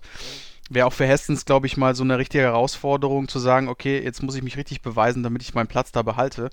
Weil im Moment hat er ja nichts zu befürchten, dass er da nicht der Starter wird. Und äh, ja, äh, also stimme ich dir vollkommen zu, Tobi. Das ist auch schon öfters mal irgendwie als, als Spot für ihn angedacht ja. worden. Ja, und Cincinnati wäre mir zu risikoreich als Franchise. Ich nehme den Nummer 1 Pick, nehme den Quarterback, der der ja, College Quarterback ist ja. und gehe die nächsten zehn Jahre mit ihm. Der ist weiß ich nicht, da mit einem, mit einem Quarterback zu gehen, der jetzt so viele gesundheitliche Probleme hatte und dann hin und her, äh, wenn, wenn das daneben läuft, dann wirst du gesteinigt in Cincinnati. Das ist, von das ist richtig, also, Christian. Das ist, das ist, ist, auch stimmt. wirklich ein wildes Szenario, aber sagen wir mal so, ähm, auch wenn der Mann in Houston ist, äh, Bill O'Brien ist vielleicht nicht der Einzige, der dumme ja, Sachen macht. Das stimmt also wir haben ja in den letzten 20 Jahren auch, äh, ich sag mal, in der Division muss man nur einen Platz nach oben gehen. In Cleveland war immer eine Menge wilder Entscheidungen, gerade auf der Quarterback-Position. Ich kann mich da an äh, Leute erinnern. Ähm, Johnny Bethel. Ja, wir gehen noch weiter zurück. Tim Couch und also um Gottes Willen, aber wir wollen jetzt nicht wieder die, die Liste der Browns Quarterbacks auspacken. Ähm, weil da können wir eine, eine Stunde und was weiß ich noch länger drüber ablästern. Also Newton sind wir uns aber einig, der Markt ist halt nicht so riesig, äh, weil natürlich auch viele Spots schon besetzt sind. Ja. Zwei andere Quarterbacks, einer ist Free Agent, einer könnte aus Cincinnati noch weggetradet werden oder dann auch forcieren, wegzuwollen, äh, wenn dann nämlich dann der Joe Burrow kommt, nämlich Andy Dalton und der andere ist natürlich Jameis Winston. Ähm, das sind zwei former Number One Overall Picks, genau wie Cam Newton übrigens auch. Sind wir uns denn einig, äh, dass die beiden Moment, Moment, Moment. nicht? Äh, Dalton ist kein Nummer 1. Ist äh, kein Nummer 1 Pick? Nee, stimmt. Der ist kein. Aber der ist ein, ein First-Round-Pick gewesen. Ja, äh. Ja. Ich glaube schon. Wollten wir auf jeden Fall einen First Rounder. Also ein, ein, ein First Round Pick war er, aber er war kein Nummer 1 Pick. So, ähm, das war. Ich hätte das gedacht, vielleicht Second Rounder, Late First Rounder. Ich guck mal nach. Ich guck gerade auch schon. Weiter, Tobi. Ähm, er war ein Zweitrunden-Pick sogar, okay. Ah, Stimmt. okay. Ah. Ja, ja, Ende, er war Ende zweiter Runde, zweite Runde. Ähm, 2011, ja, ja. Ähm, stimmt. Ach, der andere First-Round-Pick, den ich. Ich hatte drei First-Round-Picks im Kopf, aber das ist Clowny, zu dem wollte ich gleich noch kommen. Äh, also, die beiden Quarterbacks, vielleicht können wir die auch ein bisschen schneller abhandeln als Newton. Winston, Dalton. Äh, sind wir uns eigentlich einig darüber, dass beide nur irgendwo als Backup eine Chance bekommen? Ja, würde ich sagen. Ich hätte aber auch jetzt mal ganz crazy gedacht und zwar trotzdem zu den Patriots. Warum? Es ist eine, ist eine gefährliche Kombination, weil es eine Interception-Maschine ist, James Winston. Ja. Aber wenn er vielleicht das lernen kann, wie er das minimiert, kann er es am besten unter Belichick meiner Meinung nach machen. Hm. Weil irgendwie der hat dann den vielleicht mehr im Griff und kann irgendwie sagen, äh, das und das solltest du vermeiden. Trotzdem feiere ich ja Winston, trotz 30 Touchdowns, 30 Interceptions, weil er immer gerne Risiko geht. Es geht leider oft zu oft in die Hose. Ähm, deswegen habe ich jetzt so die Pages gedacht, um was zu lernen, um irgendwie äh, diesen Mann wieder nach vorne zu bekommen, weil er ist ja mit Mariota, das waren ja die, die First Picks in der Draft-Klasse, leider nicht so erfolgreich. Deswegen wäre er vom, vom Lernen her bei den Patriots gut aufgehoben. Trotzdem sage ich auch für Dalton und Winston, sind wir, sind wir ehrlich, ist es höchstens irgendwo ein Backup-Job, ja. Christian? Ja, ist immer schwer zu sagen. Also ich, ich gehe mal einfach davon aus, was ich tun würde. Nein, ich würde Winston keinen Starter-Job geben. Der hat 30 Picks geworfen. Er ähm, würde, ich würde ihm nicht meine, meine Offense, meine Franchise äh, übergeben, auch äh, charakterlich nicht. Ich glaube auch nicht, dass er gut nach New England passt, genau wegen diesem Risiko, was er da geht. Äh, das ist, glaube ich, zu viel. Da kriegt er einen Herzinfarkt an der Seitenlinie. Ähm, und und äh, Dalton für mich auch nicht. Äh, sind beides für mich keine Starter, nur irgendwo als Backup und Ja. äh, die dann irgendwie reinkommen. Ich kann mir aber, um da nochmal bei Cincinnati zu äh, bleiben, ich, ich kann mir auch vorstellen, dass die ihn erstmal behalten einfach und sagen, okay, wir nehmen Nummer 1 Overall Pick, nehmen Quarterback und Andy Dalton äh, weiß dann im Prinzip schon, dass seine Zeit abgelaufen ist, weiß er ja schon seit einem halben Jahr und Ja. äh, er kann die Saison vielleicht noch starten und wir geben ihn erst äh, später ab oder setzen ihn dann auf die Bank oder so. Da habe ich auch drüber, na drüber nachgedacht, aber ich, ja, Muss der eigentlich da weg? Wenn dir keiner was anbietet und keiner, also wenn, wenn dir keiner einen Zweitrunden-Pick anbietet oder so, dann kannst du auch sagen, okay, ich behalte ihn noch. Ist eher eine Frage, ob du psychologisch sagst, der muss weg, um den Umbruch zu signalisieren, um den neuen Mann zu stärken, ne? Dass der Ja. nicht hinterher schlechter aussieht im Training als dein Veteran, aber bist, bist du als Veteran dann nicht auch eher darauf gepolt, irgendwo anders vielleicht nochmal darum, drüber, drum zu kämpfen, weil du weißt, da hast du vielleicht am Anfang noch äh, Spielanteile oder, oder bist vielleicht nochmal der Starter, aber ab einem gewissen Punkt ja nicht mehr. Ähm, dass du irgendwo anders eher die Möglichkeit siehst, nochmal länger äh, ja, wirklich die Kontrolle über das Team äh, zu haben, wenn, wenn ein Team, wenn da eine Offense auf dem Feld ist, ich weiß es nicht. Es ist eine schwierige Sache. Ich halte Dalton auch für die etwas kompliziertere Personalie tatsächlich auch deswegen als Winston. Winston wird irgendwo unterkommen, er wird als Backup unterkommen. Ähm, und Landing-Spots finde ich zum Beispiel für beide als Backup gibt es reichlich, wenn ich ehrlich bin. Also ich habe nur mal, nur mal ein paar. Da sind auch einige, einige wilde bei, aber wenn du dir das Depth-Chart anguckst, macht es natürlich Sinn. Die Patriots lassen wir jetzt mal raus. Aber die Eagles könnten einen Backup vielleicht noch gebrauchen, der nicht Nate Sudfeld heißt. Wir wissen, Carson Wentz ist immer viel verletzt. Was ist bei den Lions? Matthew Stafford, wenn der Preis stimmt, der ist ja auch häufiger angeschlagen. Hättest du auch mal einen besseren Backup. Äh, auch Max die Dolphins, Fitzpatrick, Rosen, okay, aber natürlich gehen wir hier davon aus, die draften einen Quarterback, lassen wir die mal weg. Was ist mit den Jaguars? Hinter Gardner Minshew äh, bräuchtest du vielleicht auch noch mal einen vernünftigen Backup. Hinter, den, äh, hinter Tannehill bei den Titans kann man auch drüber nachdenken. Ja, mein Gott, man könnte auch die Packers oder die Rams nehmen, Christian, unsere Teams, weil da sind jetzt die zweiten Quarterbacks, die aktuell irgendwie da im Roster stehen, auch nicht so, äh, sage ich mal, mit Erfahrung und Qualität ausgestattet, dass man sich bei einem günstigen Deal diesen Leuten irgendwie komplett verweigern könnte. Aber ähm, das hängt natürlich auch irgendwo so ein bisschen damit zusammen, wie viel gebe ich so einem Winston als zweiten Quarterback. Ne? Mariota hat jetzt einen ganz guten Schnitt gemacht. Und Ja. Ja, Okay. finde ich schon. Also, ja, muss man ja immer äh, sich überlegen, ob wie viel man da investiert in Backup. Also gibt es ja verschiedene Schulen. Die einen sagen, hm, eigentlich, äh, wenn, ich, wenn mein Starter verletzt ist, dann äh, ist die Saison sowieso vorbei. Also wenn ich jetzt Ja. einen absoluten Top-Quarterback habe und komme dann mit irgendeinem Backup, äh, dann wird das eh nichts. Und die andere ähm, Schule sagt, naja, es lohnt sich schon, das ist so eine wichtige Position. Der Starter fällt auch immer mal ein paar Spiele aus. Ähm, und da, da muss ich schon investieren, dass dann die Saison nicht komplett in die Binsen geht. Ähm, ich lehne eigentlich auch ähm, in den letzten Jahren mehr zur zweiten Theorie, weil man hat auch gesehen in New Orleans, wie wichtig ein guter Backup sein kann, der dich dann über die Spiele bringt und ähm, sonst hättest du vielleicht Probleme bekommen, die Division zu gewinnen oder in die Playoffs Mhm. zu kommen, wenn du da nicht so einen guten Backup wie äh, Teddy Bridgewater gehabt hättest und man hatte in den letzten Jahren auch in Green Bay äh, gesehen, wenn Aaron Rodgers mal verletzt war, dann ging da gar nichts mehr zusammen. Und klar kannst du so einen, so einen Spieler, so einen Superstar-Quarterback nicht ersetzen, aber in Backup zu investieren oder also entweder ein bisschen was in Veteranen zu investieren oder auch immer mal wieder einen Draftpick in, in Quarterback äh, zu investieren, etwas höheren, um vielleicht einen qualitativ hochwertigen Backup zu haben, finde ich nicht schlecht. Aber ihr glaubt schon, dass Winston noch irgendwie in den nächsten Tagen und Wochen was findet. Also ich denke schon. Ich kann mir jetzt nicht vorstellen, dass das jetzt irgendwie für ihn das Ende ist. Und Tobi, du hast viele, viele Möglichkeiten aufgezählt. Backups werden gesucht. Also ich kann mir das wirklich nicht äh, äh, vorstellen, dass es da wirklich ähm, für ihn keine, keine Möglichkeit mehr gibt. Äh, also ich denke, das ist irgendwo noch machbar, dass man ihn da irgendwo einsetzen kann. Okay. Ähm, und ich glaube, also Landing-Spots, wir haben jetzt eben, ich, oder ich habe eben ein paar aufgezählt, da gibt es wirklich einige und, und, das hat aber auch immer natürlich Cap Space und ne, wenn der Preis stimmt, wie bei der Preis ist, äh, der Preis ist heiß. Äh, einen, haben wir, einen haben wir noch auf der Liste. Äh, Jadavion Clowney, andere Position, Edge Rusher. Ähm, was ist denn mit ihm? Wer greift denn hier noch zu? Also ich habe so das Gefühl, der wartet immer noch auf ein Angebot von 20 Millionen pro Jahr. Das kam bisher nicht. Und kommt das jetzt noch oder muss er dann auch, sage ich mal, natürlich in einer anderen Größenordnung, aber so ähnlich wie bei Gordon sagen, okay, ich bin jetzt damit zufrieden und mache jetzt das, Christian? Ja, ist schwer einzuschätzen. Normalerweise gehen ja die, die Edge Rusher früh ähm, in der Free Agency auch. Ist ja eine Premium-Position. Er hat da noch nicht so richtig den Markt gefunden. Hm, vielleicht will er einfach zu viel und pokert ein bisschen hoch. Ich könnte mir jetzt vorstellen, umso länger es dauert, dass, umso wahrscheinlicher wird es auch, dass er vielleicht in Seattle bleibt. Mhm.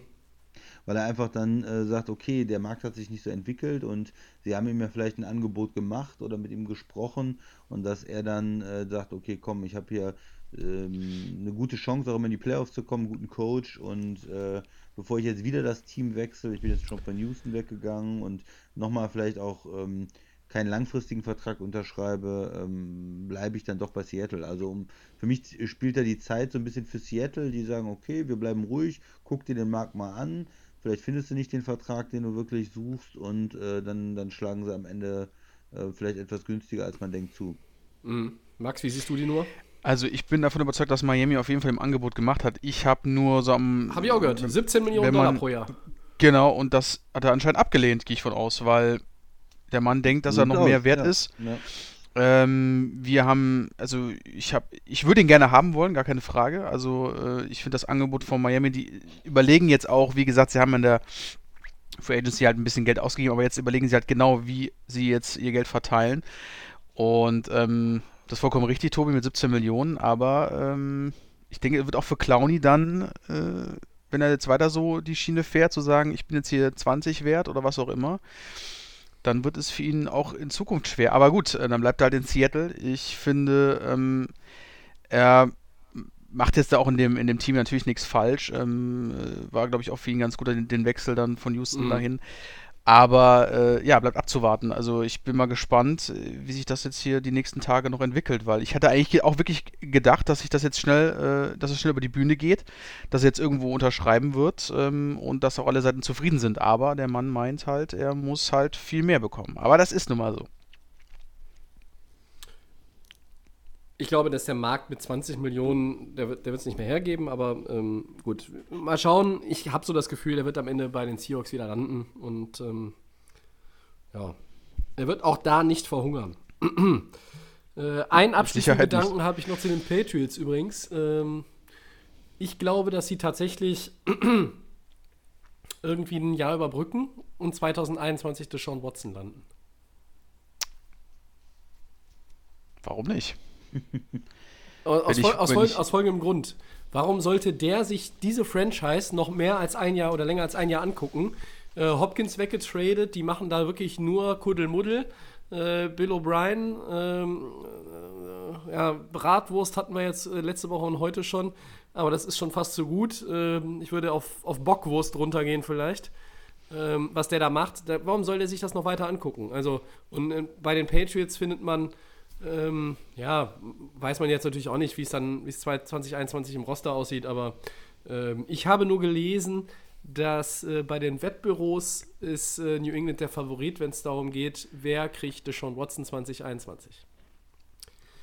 Ja, wenn ich äh, nach den Moves äh, Deshaun Watson gewesen oder bin, nicht gewesen wäre, sondern bin, dann äh, würde ich immer noch äh, darum bitten, dass man mich irgendwie tradet, weil Jetzt noch? Für mich, ja, nein, also alleine schon nach dem, nach dem ähm, Hopkins-Move, ähm, ich hätte dann mal nachgesagt, weil, äh, nachgefragt oder gesagt, ja, Leute, was, was, worauf steuern wir die nächsten Jahre hin, ne?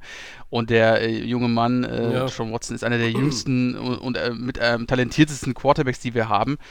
Und ähm, der will ja dann auch nicht, nur weil die Franchise hier meint, äh, die können hier machen, was sie wollen, äh, dass er dann irgendwie da der, der, auch mit der Nacht äh, der, der Leidende ist. Und ähm, ja, gute, gutes Argument, warum dann nicht zu 21 in, bei den Patriots. Aber davon gehen wir, denke ich, alle dreimal aus, dass der jetzt bald äh, die Koffer packt. Was sagt der Christian zu der Theorie? Ja, ich bin ein bisschen skeptisch, dass das so kommt, Tobi, ganz ehrlich. Ja, ich habe ja nicht gesagt, es kommt so. Ja, gut. ja, das sind ja Spekulationen, muss man auch sagen, oder? Ja gut, wenn wir, wenn wir darüber spekulieren, was mit Clowny passiert, äh, ne? Das sind auch Spekulationen, aber... Ja, aber gut, er ist jetzt, äh, Clowny ist ja jetzt natürlich irgendwie ähm, Free Agent und da ist ja, ähm, ist es ja wirklich aktuell, oder? Also da, da wird ja Ja, natürlich, natürlich. Es war, nur, es war nur etwas, worauf ich gestoßen bin. Ich wollte das hier einmal gesagt haben. Dann können Ja. wir nächstes Jahr sagen, bei Delay of Game war es schon vor Wir einem Jahr Thema. Wir haben es gehabt. Ja, gut, okay. Gut, aber egal. Packen wir wieder zu den, packen wir wieder zu den Akten. Ähm, der Input meinerseits, ähm, das ist eh so ein Thema. Dann haben wir noch einen. Wird, wird niedergemacht hier, Tobi, wird wieder kritisiert. Mein Input wird hier immer niedergemacht, aber daran habe ich mich gewöhnt und Ja. äh, ich kann dann immer noch überlegen, wie lange ich mir das hier noch angucke. Ähm, der Fabian hat uns nochmal geschrieben. Sehr gut. Das Thema Prescott und das Franchise-Tag ähm, hätte er gerne noch mal ein bisschen mehr zugehört. Äh, Ja. Und er hat uns die so, ja, in der Nachricht, die kam, die Frage gestellt, warum sollte Prescott das Franchise-Tag jetzt unterschreiben und spielen und stattdessen nicht Druck aufbauen? So nach dem Motto, ey, hier kommt Cooper, der hat jetzt hier einen fetten Vertrag, der kam erst irgendwie vor anderthalb Jahren hier hin. Ich bin äh, aber hier euer Franchise-Quarterback, ihr solltet mir jetzt einen vernünftigen Vertrag geben, sonst unterschreibe ich nicht. Ähm, sollte er die Cowboys wirklich jetzt noch vor die Wahl stellen und sagen, entweder es gibt noch den Deal oder ich unterschreibe nicht und spiele nicht? Ich hatte ja gesagt, ähm, äh, ich hatte ja die Vermutung eher, dass er das aussetzt und nicht unterschreibt. Aber ich, ähm, ja, äh, gut, wir haben es, wir haben es, glaube ich, so ein bisschen, ja, hat er kom eigentlich komplett recht. Wir haben es so ein bisschen runtergespielt, haben gesagt, okay, ja, er soll das jetzt unterschreiben, er kriegt jetzt sein Geld und dann äh, kann man sich weiter umschauen. Dass wir auch wissen, dass er irgendwie ähm, natürlich da nicht richtig behandelt wird im Moment, ist vollkommen richtig. Das Argument mit, mit Cooper stimme ich ihm auch zu. Der ist ja auch erst nicht so lange bei der Franchise, aber ich würde das Franchise-Tag nicht unterschreiben ähm, und würde da halt den Cowboys mal so ein bisschen auch äh, bisschen Druck machen, weil ich habe ja gesagt, Prescott ist für mich ja nicht der absolute äh, Super-Quarterback. Ähm, ihr seht das ja beide anders. Ihr habt ja gesagt, okay, er ist der Franchise-Mann. Ähm, ich habe ja immer gesagt, was ist mit äh, Prescott mehr, mehr Optionen, die er jetzt hat, was heißt Running Back, Red Receiver, mehr Geschenke kann man ihm ja gar nicht machen. Warum macht er nicht den Durchbruch mit der Franchise? Okay, wir haben ja gesagt, der Klepper ist das Problem. Ähm, ich würde sagen, ich würde es nicht machen. Christian, wie siehst du es? Würdest du ähm, Franchise Tag unterschreiben?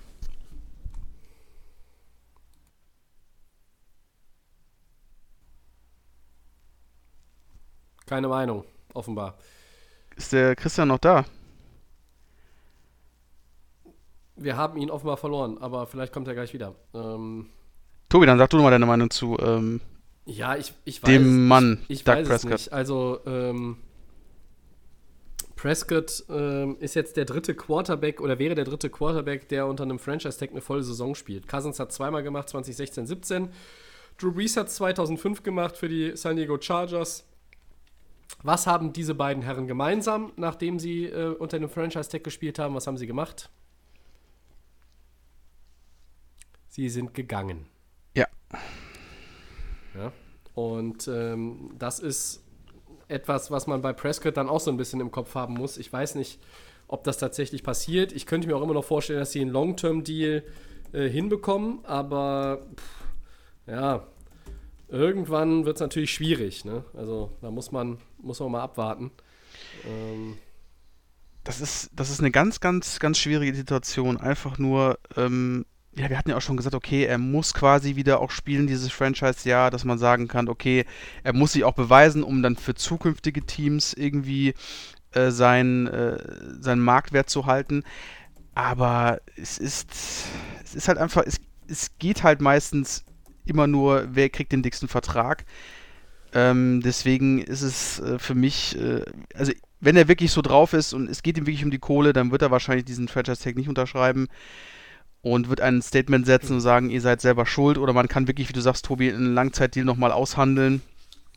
Ähm, verstehen tue ich ihn zu sagen, äh, ja, Cooper kriegt jetzt das, was er eigentlich, der kriegt sein Zeug und der ist auch damit zufrieden und ich hab, bin halt so der Nachteilige, ja, eigentlich ist immer nicht zufrieden, aber das wird man aus äh, den wird man aus den Köpfen da nicht rausbekommen, aus den Spielern. Okay, so, dann wollen wir jetzt gleich nochmal den Christian hören, wenn er wieder äh, am Start ist. Ja, sorry für das kleine technische Problem. Hier bin ich wieder. Also Dak Prescott. Ähm, für mich ist es einfach, er wird irgendwie einen Vertrag in Dallas unterschreiben. Ähm, entweder er unterschreibt am Ende das Franchise-Tag oder er ähm, wird noch vor der Saison irgendwie einen langfristigen Vertrag unterschreiben. Er hatte noch ein bisschen Zeit dafür. Und sie müssen ihn eigentlich jetzt irgendwas anbieten. Sie müssen mit ihm noch mehr verhandeln, um das Ganze über die Bühne zu kriegen aus, aus Dallas Sicht, weil dieses Franchise-Tag äh, hilft dir bei einem jungen Quarterback nicht weiter.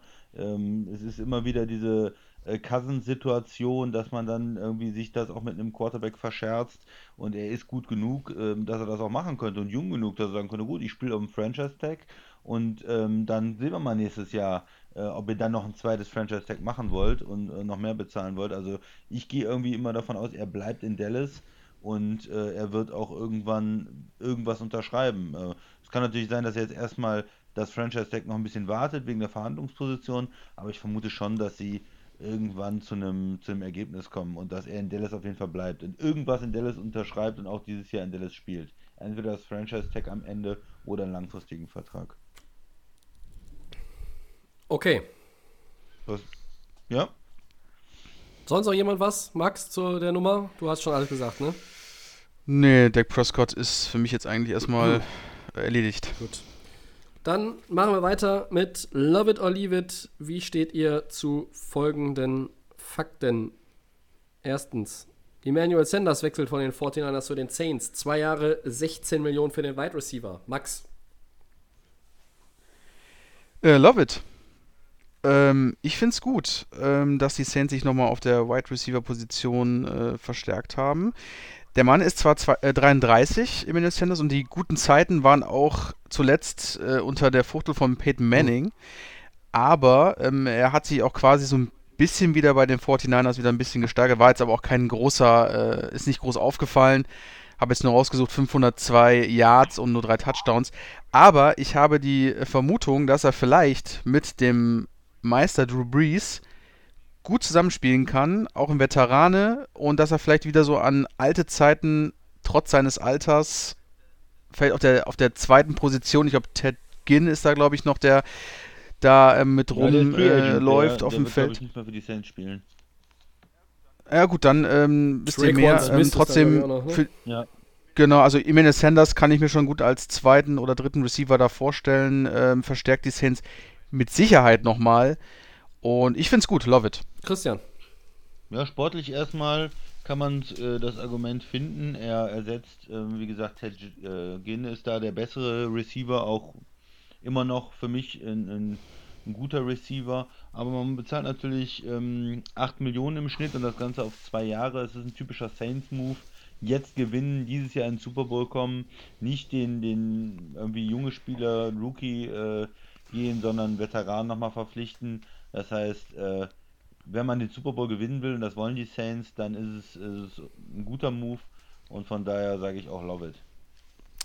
Ähm, er ist 33. Ähm, Love It wäre von mir nur, wenn er eine kleinere Rolle bekäme bei den Saints, weil ich glaube nicht, dass er in der Offense wirklich viel zur Geltung kommt. Äh, und ich bin eigentlich immer noch davon überzeugt, trotz dieses Moves, dass die Saints über einen Wide Receiver in Runde 1 nachdenken.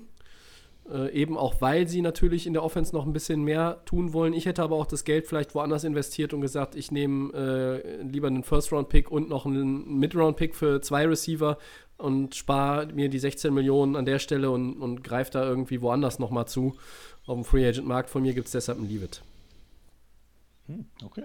Ja, ich habe, Okay. also finanziell hätte ich auch dazu geneigt. Ähm, ja, kann man sicherlich vertreten. Christian, Max, machen wir du weiter. oder, oder? Also ich soll weitermachen? Ja, Ja. die Colts entlassen den Corner äh, Pierre Desir und, und die Jets greifen zu für 5,5 Millionen. Ähm, wie seht ihr das? Ja, ähm, bisschen mit Verwunderung. Warum? Ähm, er hat letztes Jahr einen 3 Millionen Vertrag, äh, nee, 3 Jahresvertrag 25 Millionen ähm, Dollar unterschrieben bei den Colts. Die cutten jetzt quasi, äh, haben ihn ja gecuttet. Ich finde es ein bisschen verwunderlich, weil er hatte wirklich auch ähm, zum Beispiel 2019 eine richtig gute Saison.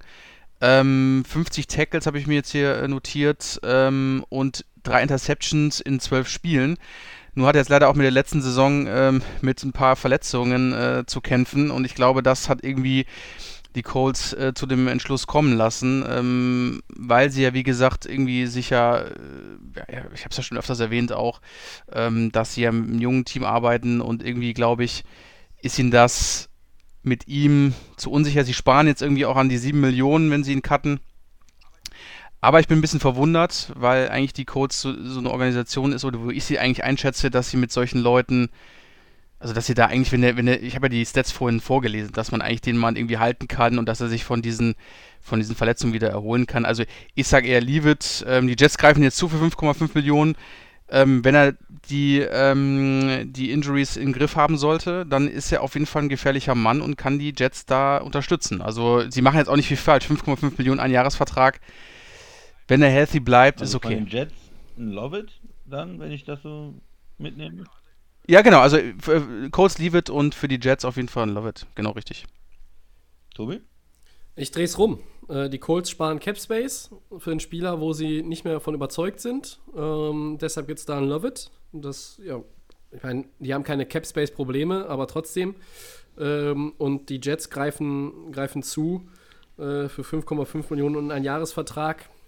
Ja, da würde ich eigentlich fast sagen, leave it. Ich könnte mich da aber auch noch für einen Love it erwärmen, weil man halt kein jetzt so hohes Risiko geht. Der ist 29, das ist für einen Cornerback jetzt noch kein Steinzeitalter. Der hat auch, ähm, hat auch natürlich äh, ja, ein bisschen Verletzungsprobleme gehabt, aber du hast jetzt auch kein absolut riesen finanzielles äh, Risiko, weil ähm, andere geben, geben für, für Cornerbacks, die mal in Dallas gespielt haben, äh, deutlich mehr aus äh, pro Jahr. Und ähm, ne?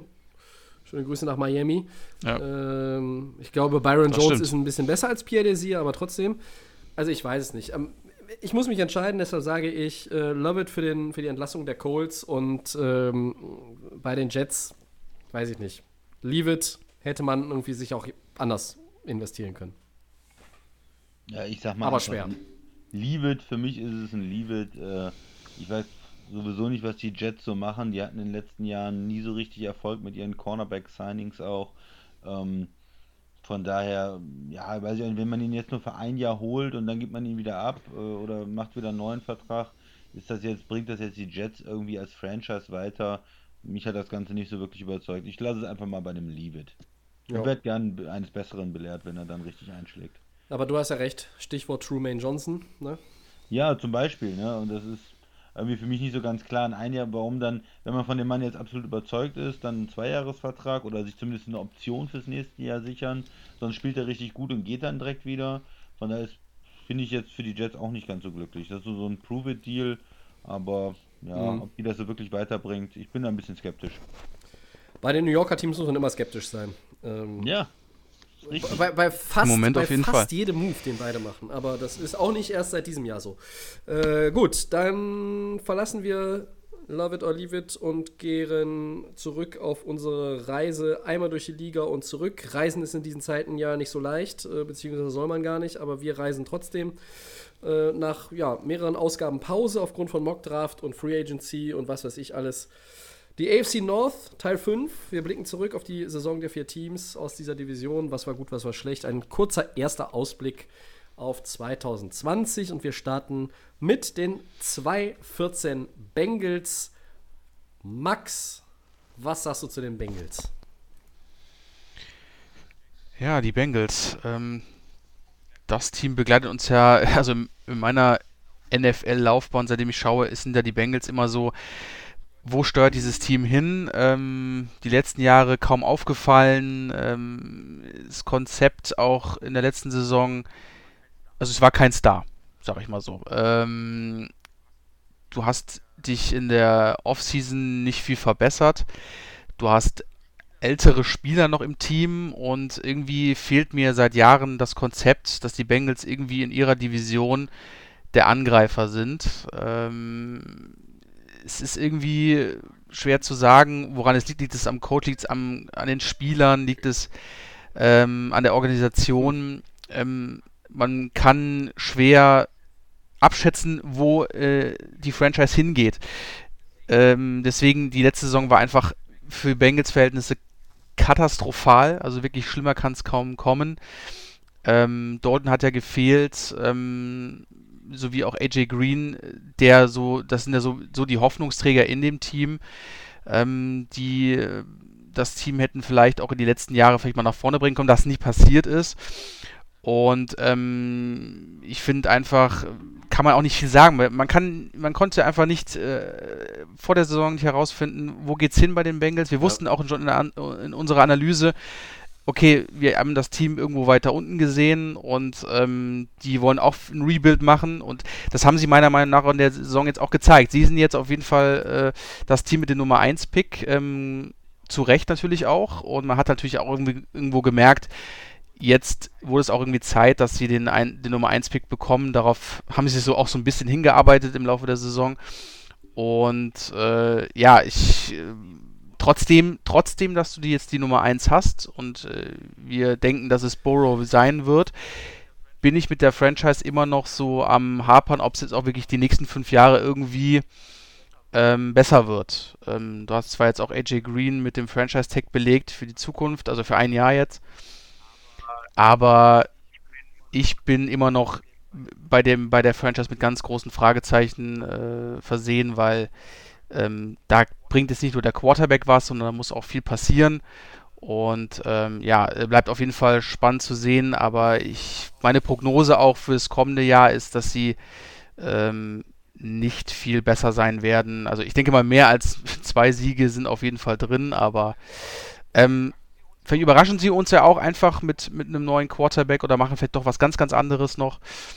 Ähm, aber redet ihr beide mal, Christian, vielleicht mal, wie siehst du die Bengals oder wie hast du sie gesehen? Ja, es war eine absolut enttäuschende Saison, muss man vielleicht äh, einfach nochmal sagen. Natürlich, wenn, wenn die Saison anfängt mit einer Verletzung von AJ Green, der sich in einem völlig bedeutungslosen Spiel da äh, verletzt, äh, dann, dann weißt du schon, wie das Ganze abläuft. Und hm, das war, glaube ich, so unter diesem Stern stand, stand die ganze Saison dann von, von Cincinnati auch irgendwo. Du hast einen neuen Coach. Ähm, andere äh, frische Headcoach waren relativ erfolgreich und da hat man direkt gesehen, mhm. dass die das Ruder rumreißen können. Hier war das nicht der Fall und das wird die Frage sein, ist, äh, ist Zach Taylor jetzt wirklich ein guter Coach? oder ähm, haben sie da die falsche Wahl getroffen? Ne? Im, äh, jetzt im ersten Jahr kann man natürlich auch sagen, es ist irgendwo nicht das Talent da gewesen, äh, aber er wird natürlich jetzt dran gemessen, wie es auch mit äh, weitergeht. Das Schöne für die Bengals-Fans ist natürlich, dass, ähm, und du hast gesagt, sie haben den ersten Pick, ähm, die, die Franchises werden belohnt dafür, wenn es so eine harte Saison gibt, wirklich ähm, wenig äh, Siege, dann weißt du schon ab Mitte der Saison, okay, wir gucken jetzt gar nicht mehr, äh, dass wir Spiele gewinnen. Wir gucken eigentlich, wer sind die interessanten College-Spieler, wer könnte der nächste Franchise-Quarterback sein und fokussieren uns ganz auf, ja. den, auf den Draft. Und ähm, ja, das, das ist dann jetzt so das, ähm, das Glück im Unglück sozusagen, dass man wenigstens dann den äh, Nummer 1-Pick hat, dass man Quarterback auswählen kann und dass man damit auch dann die Andy Dalton-Ära, denke ich, beendet. Ähm, das ist die ähm, Marvin Lewis, Andy Dalton-Ära, die ja auch nicht unerfolgreich war, die ja eine, eine Loser-Franchise sozusagen auch oft in die, in die, in die Playoffs da geführt haben äh, in ihrer Zusammenarbeit und ähm, zwar nie so richtig den Durchbruch geschafft haben, aber trotzdem den Bengals-Fans auch ähm, ja Spaß und Freude und, und gute Spiele gebracht haben und, und Winning Seasons und Playoffs, das ist ja auch schon mal was, ne? Und ähm, diese, diese Combo AJ Green ähm, und ähm, Andy Dalton und Marvin Lewis, die bricht jetzt auseinander. Ähm, der Coach ist weg, der Quarterback wird jetzt auch weg sein und AJ Green mit dem Franchise-Tag auch schon ein bisschen älter, weil die Spekulation, ob er getradet wird, jetzt bleibt er nochmal. Aber da wird sich die Offense ähm, umstellen und über kurz oder lang äh, wird dann wahrscheinlich auch AJ Green irgendwann äh, nicht mehr für Cincinnati spielen. Und ja, da wird man, wird man sich ganz neu aufstellen müssen. Und äh, in der Vergangenheit hatten sie es immer geschafft, auch die Defense immer wieder über den Draft äh, Sie sind ja keine ähm, Franchise, die traditionell viel über Free Agents geht, sondern viel über den Draft geht. Eher ein bisschen sparsamer auch, kann man sagen, was so ähm, die Bezahlung angeht. Nicht, nicht so äh, Splash-Signings in Free Agency. Da müssen sie wieder hinkommen, dass sie besser auch draften und, und äh, mehr eigenes Talent generieren. Ähm, ja, ich bin bin gespannt, wie es dann aussieht. Ich denke schon, dass man sich wieder verbessern kann und wieder da unten ein bisschen rauskommt, aber Playoffs wird, wird auch dieses Jahr schwierig sein, oder Tobi? Ja, da müsste ja schon eine Menge, Menge funktionieren, was jetzt zuletzt gar nicht funktioniert hat. Ne? Also äh, letzte Playoff-Teilnahme war in der Saison 2015. Ähm, sie waren dann von 11 bis 15 immer in den Playoffs. Was haben sie nie geschafft in den Jahren? Ein Sieg in den Playoffs. Das ist richtig, vielen Dank. Der letzte, ja. Das letzte Mal, dass sie die Divisional Playoffs erreicht haben, war 1990. Äh, damals verloren sie tatsächlich gegen die Los Angeles Raiders. So, ja, nach, einem, nach einem Sieg über die Houston Oilers. Ähm, wer Football verfolgt, der weiß, äh, in den jeweiligen Städten spielen jetzt andere Teams. 17,4 Punkte im Schnitt erzielt, das ist wenig. Da merkst du natürlich auch schon daran, okay, wir, wir müssen in der Offense besser werden. 26,2 zugelassen. Äh, da merkst du, wir müssen in der Defense besser werden. Wow. Und wenn du halt so eine Diskrepanz auch einfach hast und die haben andere Teams mit einem negativen Rekord jetzt nicht so extrem. Klar, 2,14 ist auch sehr extrem, deshalb auch so Nummer 1 Pick. Aber das ist schon eine, ein Spread, der ist fast 9 Punkte. Ähm, und der zeigt einfach auch das Manko. Es hapert an allen Ecken und Enden. Ähm, aber die Bengals haben ein Positives gehabt eigentlich in 2014, äh, in 2019, Entschuldigung. Ähm, von ihren 14 Niederlagen waren sieben mit nur einem Score. Das heißt, sie sind jetzt auch nicht permanent irgendwie, ich sag jetzt mal in Anführungszeichen, abgeschlachtet worden, sondern sie waren in vielen Spielen auch irgendwie drin, trotz der Verletzung von AJ Green, trotz Andy Dalton, der zwischenzeitlich gebencht wurde. Stimmt doch, ne? Ja.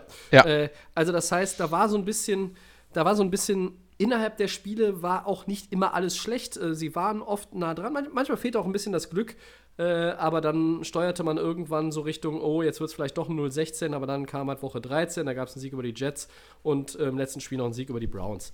Und das, das absolut Positive der Saison ist eigentlich nur, man hat den Nummer 1 Overall-Pick, wie ihr schon gesagt habt. Ja, das ja und ob das jetzt ja. Burrow ist oder der Weihnachtsmann oder keine Ahnung, ähm, du den, den Pick an die NFL verkaufst und dafür Peyton Manning aus dem Retirement äh, zurückholst, äh, ist ja alles Latte. Also das, das hat etwas, was natürlich immer Hoffnung gibt. Das weckt Erwartungen und da, da gilt es jetzt für die Bengals damit richtig umzugehen. Du musst jetzt irgendetwas Gutes tun, etwas Gutes machen ähm, und auch wenn alle sagen, Joe Burrow ist es, du musst natürlich trotzdem überlegen, obwohl das in fast allen Mockdrafts steht, bist du davon überzeugt? Glaubst du wirklich auch, dass der Spieler für dich spielen will? Glaubst du, dass dieser Spieler derjenige ist, der in mein System passt als Head Coach? Glaubst du, dass dieser Spieler derjenige ist, der das Gesicht der Franchise wird? Nicht nur das Gesicht wird, sondern auch diese Franchise nach vorne bringt. Als Leader im Lockerroom, auf dem Feld durch seine Leistungen. Und bei den Bengals ist es ja nicht so, dass man jetzt sagt, wir draften einen Quarterback und alles ist gut. Also deshalb stimme ich dem Christian zu.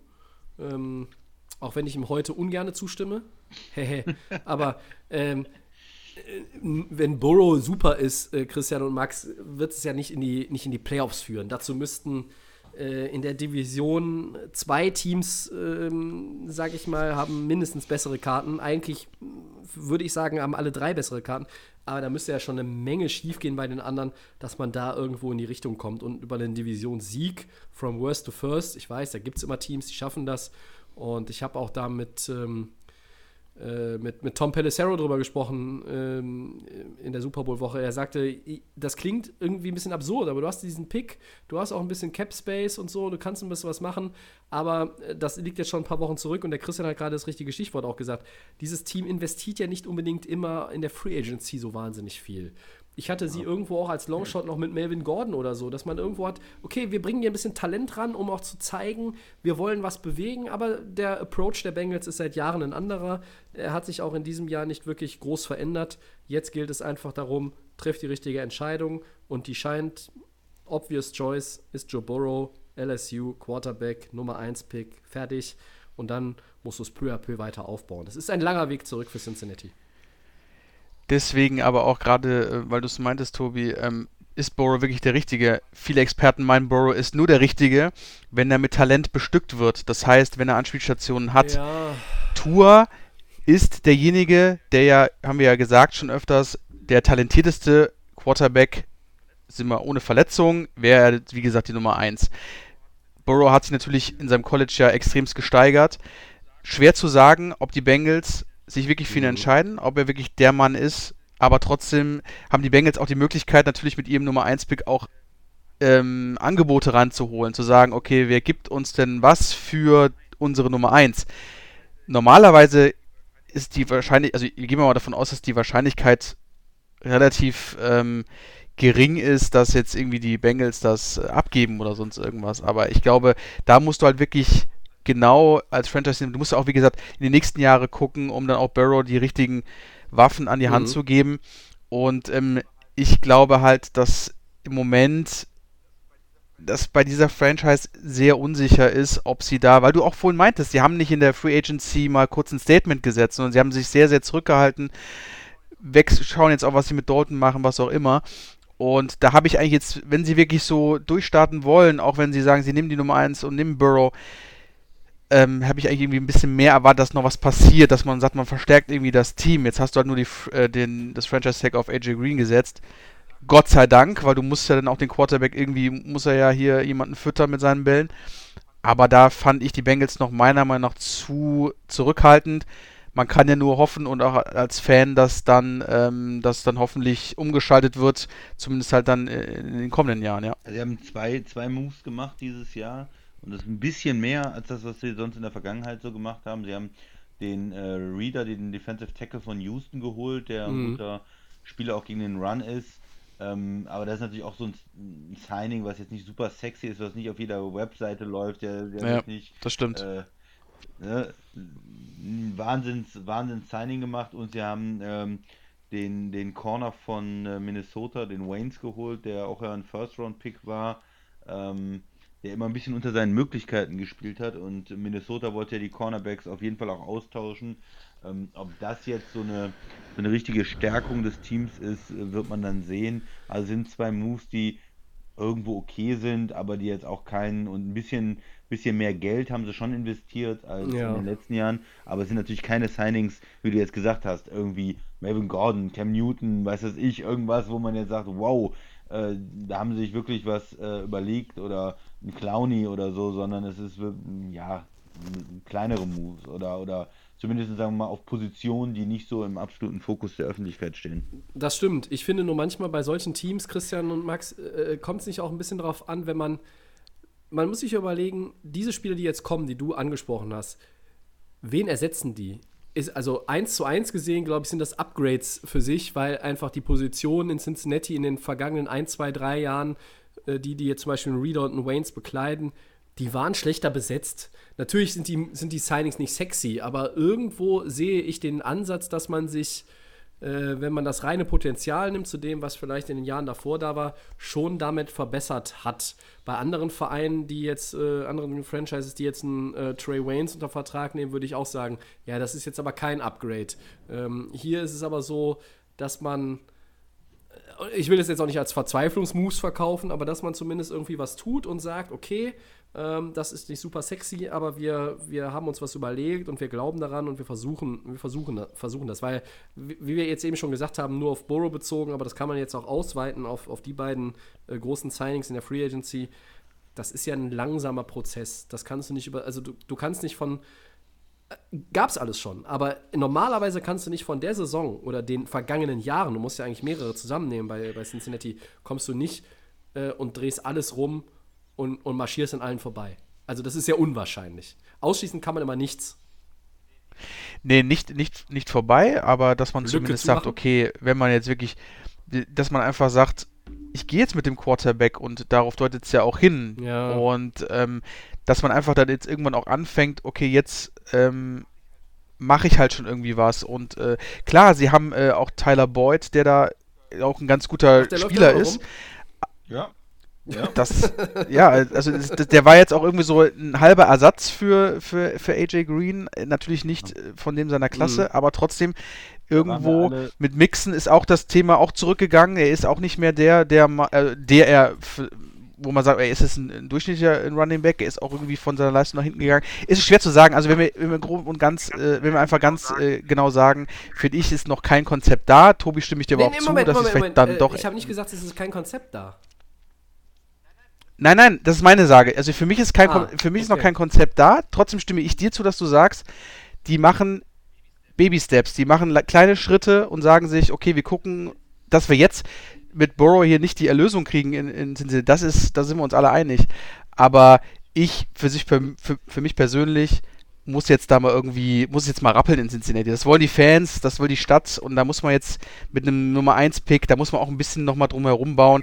Deswegen fand ich für mich jetzt einfach zu zu, äh, zu still. Christian, wenn ich, äh, abgesehen von AJ Green, ist der beste Spieler im Kader immer noch Geno Atkins und der ist gefühlt äh, 50, 50 Jahre Ja. alt. Also, Also alt ist er nicht, aber. nee, aber das ist, der ist ja ewig da. Also, also irgendwie so talentmäßig äh, könnte da noch ein bisschen was passieren. Ne? Ja. Boyd, das war ja äh, ist ein guter zweiter Receiver, aber der war natürlich letztes Jahr dann auch Ja. irgendwo äh, ohne AJ Green, ohne diesen Nummer 1 Receiver. Ist er schon bisschen- schlechter? Hm?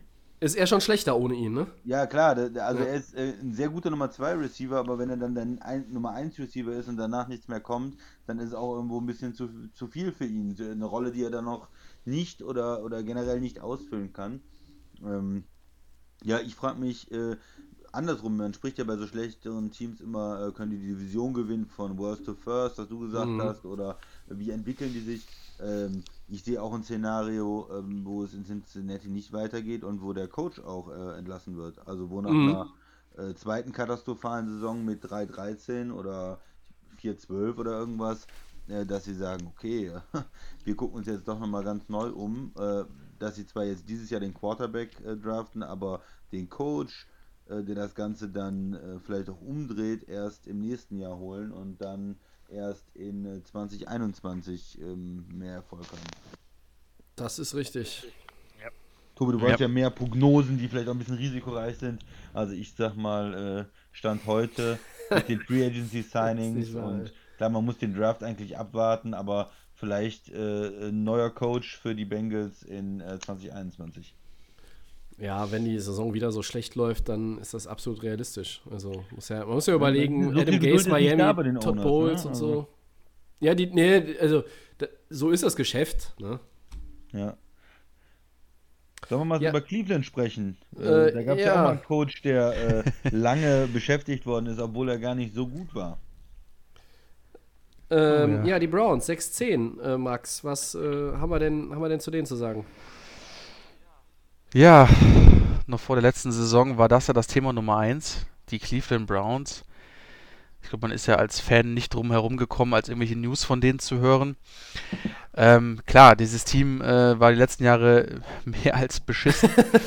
ähm, das Ja, Thema schön. ist, dass ja dann mit Beck, mit, mit, äh, Tobi, du sagst es mal ganz gerne, der Quarterback heißt nochmal von den Browns? getrunken. Maker Bayfield heißt er, glaube ich. Ja. Genau, Ja. Maker Bayfield, äh, der äh, in seiner ersten Saison eigentlich ganz gut war. Und ähm, man hat so den, den Hoffnungsschimmer gespürt bei den Browns. Es sind natürlich jetzt, ähm, man hatte natürlich dann äh, viele Picks natürlich auch gehabt, viele First-Round-Picks, die sich jetzt auch irgendwo so ein bisschen bezahlt gemacht haben, als Garrett und Co., was da noch so rumläuft. Der Miles natürlich Garrett schlägt auch gerne mal mit Helmen. der aber natürlich jetzt auch nicht sich nicht im Griff hat ähm, und gerne mal ja, äh, ein bisschen austickt. Äh, das natürlich das Team wieder natürlich nach hinten wirft, aber mal äh, zu der zu der kommenden, äh, zu der Offseason nochmal von der vorigen Saison, hast du dann nochmal mit äh, dem Wide Receiver Odell Beckham verstärkt. Ich sage es jetzt noch verstärkt. Ähm, was aber, äh, also ich glaube, die Erwartungen waren, glaube ich, alle, also waren auch von uns relativ hoch. Wir haben gedacht, okay, mit Odell Beckham, da kann das Team nochmal ein Statement setzen. Jarvis Landry auf der einen Seite. Du hast jetzt mit Nick Chubb äh, den besten Running Back überhaupt mit in der NFL. Ähm, Baker Mayfield ähm, sah in seiner ersten Saison super aus. Eigentlich waren alle optimistisch. Ich glaube, ähm, man hat es ja, wie gesagt, ich habe es ja erwähnt, in den Medien overhyped. Wir waren, haben gedacht, die Browns werden in ihrer Division attackieren. Nur, es war nicht so. Ähm, es hat alles andere als funktioniert. Baker Mayfield in seinem zweiten Jahr nicht das, was man von ihm erwartet hat. Er war irgendwie meiner Meinung nach total, ja, war es nicht überfordert, aber ich glaube, der Druck war schon relativ hoch, der auf ihn lastet natürlich immer noch. Und irgendwie auch für mich der absolute Enttäuschungskandidat war für mich halt Ole Beckham, weil der hat sich einfach, ähm, eigentlich habe ich gedacht, das kann nur laufen mit, seinen, äh, mit seinem College äh, Jarvis Landry. Das muss ja eigentlich ein absolutes Hammer-Duo sein in NFL und dass Baker Mayfield da gar keine Probleme hat, die Bälle nach vorne zu bringen und die Jungs fangen die Teile. Nur das hat irgendwie nicht funktioniert. Und ähm, bei den Browns hat eigentlich das Positive war das, das Run-Game. Äh, dann hat mir das Thema, wir haben es gerade angesprochen, Miles Garrett, der da das Problem hatte mit Mason Rudolph in der Saison. Also es waren immer wieder am Anfang so eine Sache, die, die Browns waren, glaube ich, sehr excited, was die Saison angeht, mhm. haben dann gemerkt, okay, es funktioniert alles nicht. Dann sind solche Sachen entstanden, wie jetzt zum Beispiel das Spiel mit, mit den Steelers. Also ich finde, dass die Browns in der letzten Saison einfach also äh, war es keine schlechte Saison, aber es war irgendwo kein, äh, kein Konzept da. Die Erwartungen waren, glaube ich, zu hoch, auch an Mayfield, ähm, der in seinem zweiten Jahr, wie gesagt, äh, ein bisschen runtergegangen ist. Zu sagen, was die Browns jetzt in, in der kommenden Saison machen, ja. kann ich leider, äh, sagt ihr mal da was dazu, weil ich kann da auch keine große also, Prognose geben, weil ich da bei den Browns immer noch auf diesem Modus vom letzten Jahr hänge. Ich, ich also. wollte jetzt gleich den Steilpass auf den Christian spielen, ja. ähm, quasi in, de, in den Lauf und er kann sich dann überlegen, ob er das mit einem Flachschuss äh, oder ob er das vielleicht äh, mit, mit einem äh, mit einem Dropkick irgendwie äh, oder ja, Flugkopfball ja, kannst du kannst natürlich auch wählen. Äh, zu Mayfield noch gerade ganz kurz Max, weil ähm, da brauchen wir, glaube ich, dann auch nicht mehr viel drauf eingehen. 2018, 27 Touchdowns, 14 Picks. 2019 22 und 21. Hm, belegt das, was du gesagt hast. Steilplatz auf Christian. Was ist bei Cleveland denn schlechter, die O-Line oder die Defense?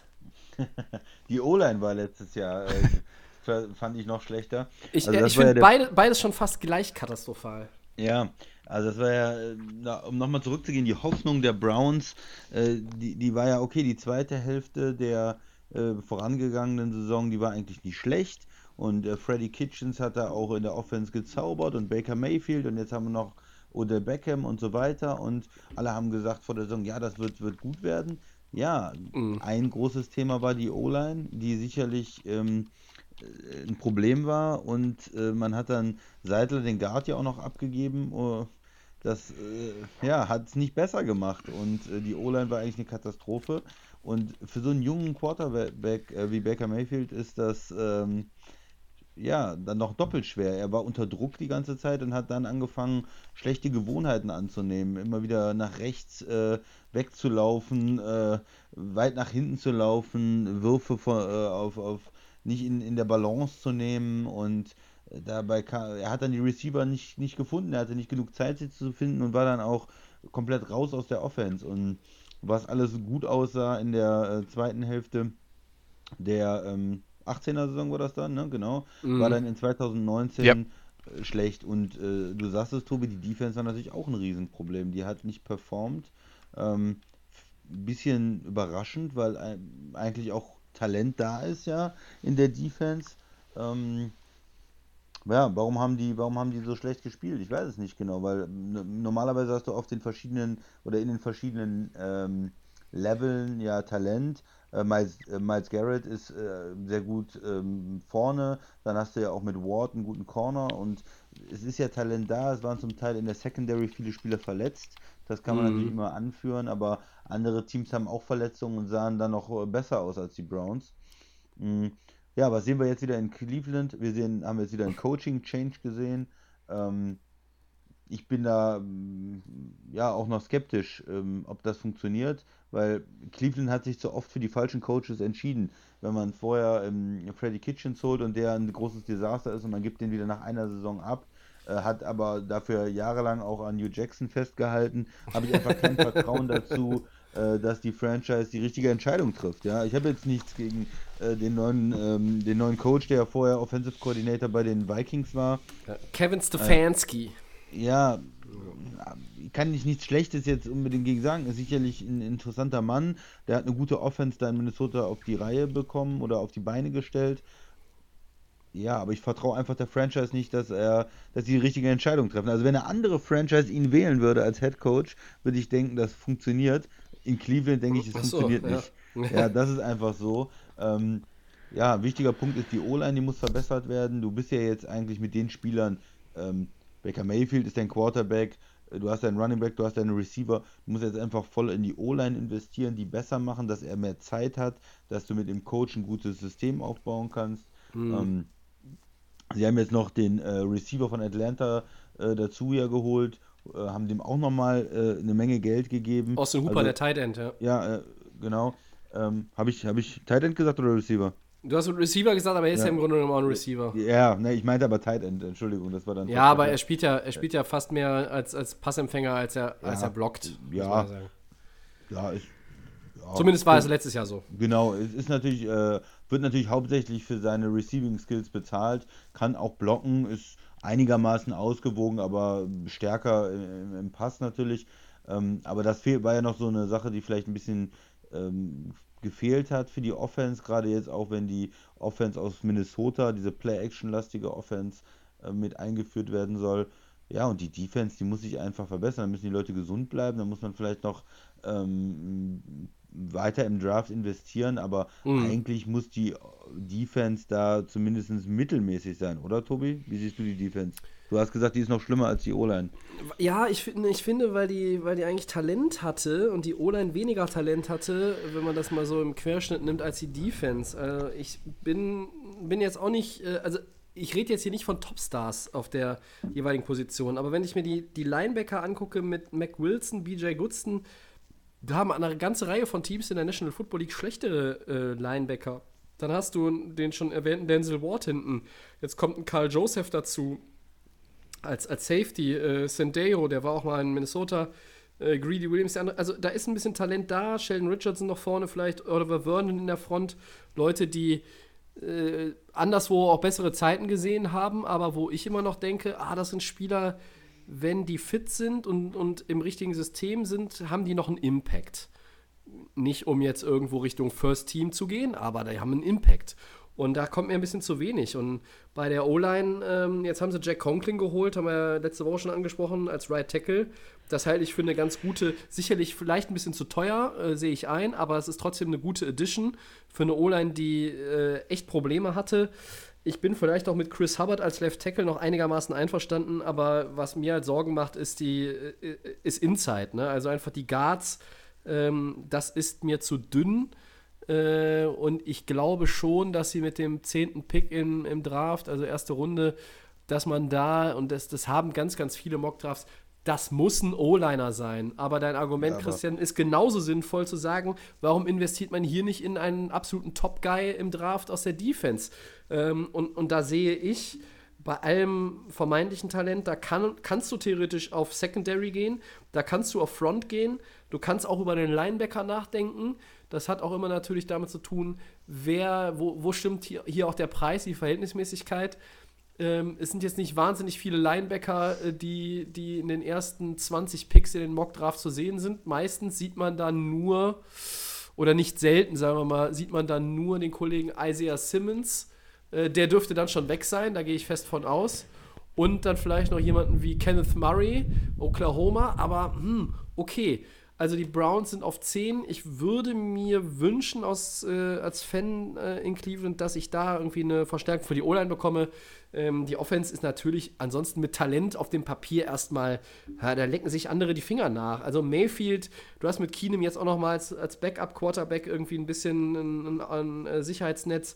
Chubb und Hunt im Backfield, Odell Beckham, Jarvis Landry, Austin Hooper, David Njoku. Das heißt, du hast auf Tight End sogar, wenn die Zwei gesund Optionen sind, jetzt, ne? äh, eine zwei Optionen. Das ist auch so ein, so ein Two-Punch. Ähm, ich finde auch den Center Tretter finde ich auch noch okay. Wie gesagt, die Guards machen mir Sorgen. Und wenn du irgendwie einen ziehst, kannst du den erstmal als Guard ich spielen will- lassen.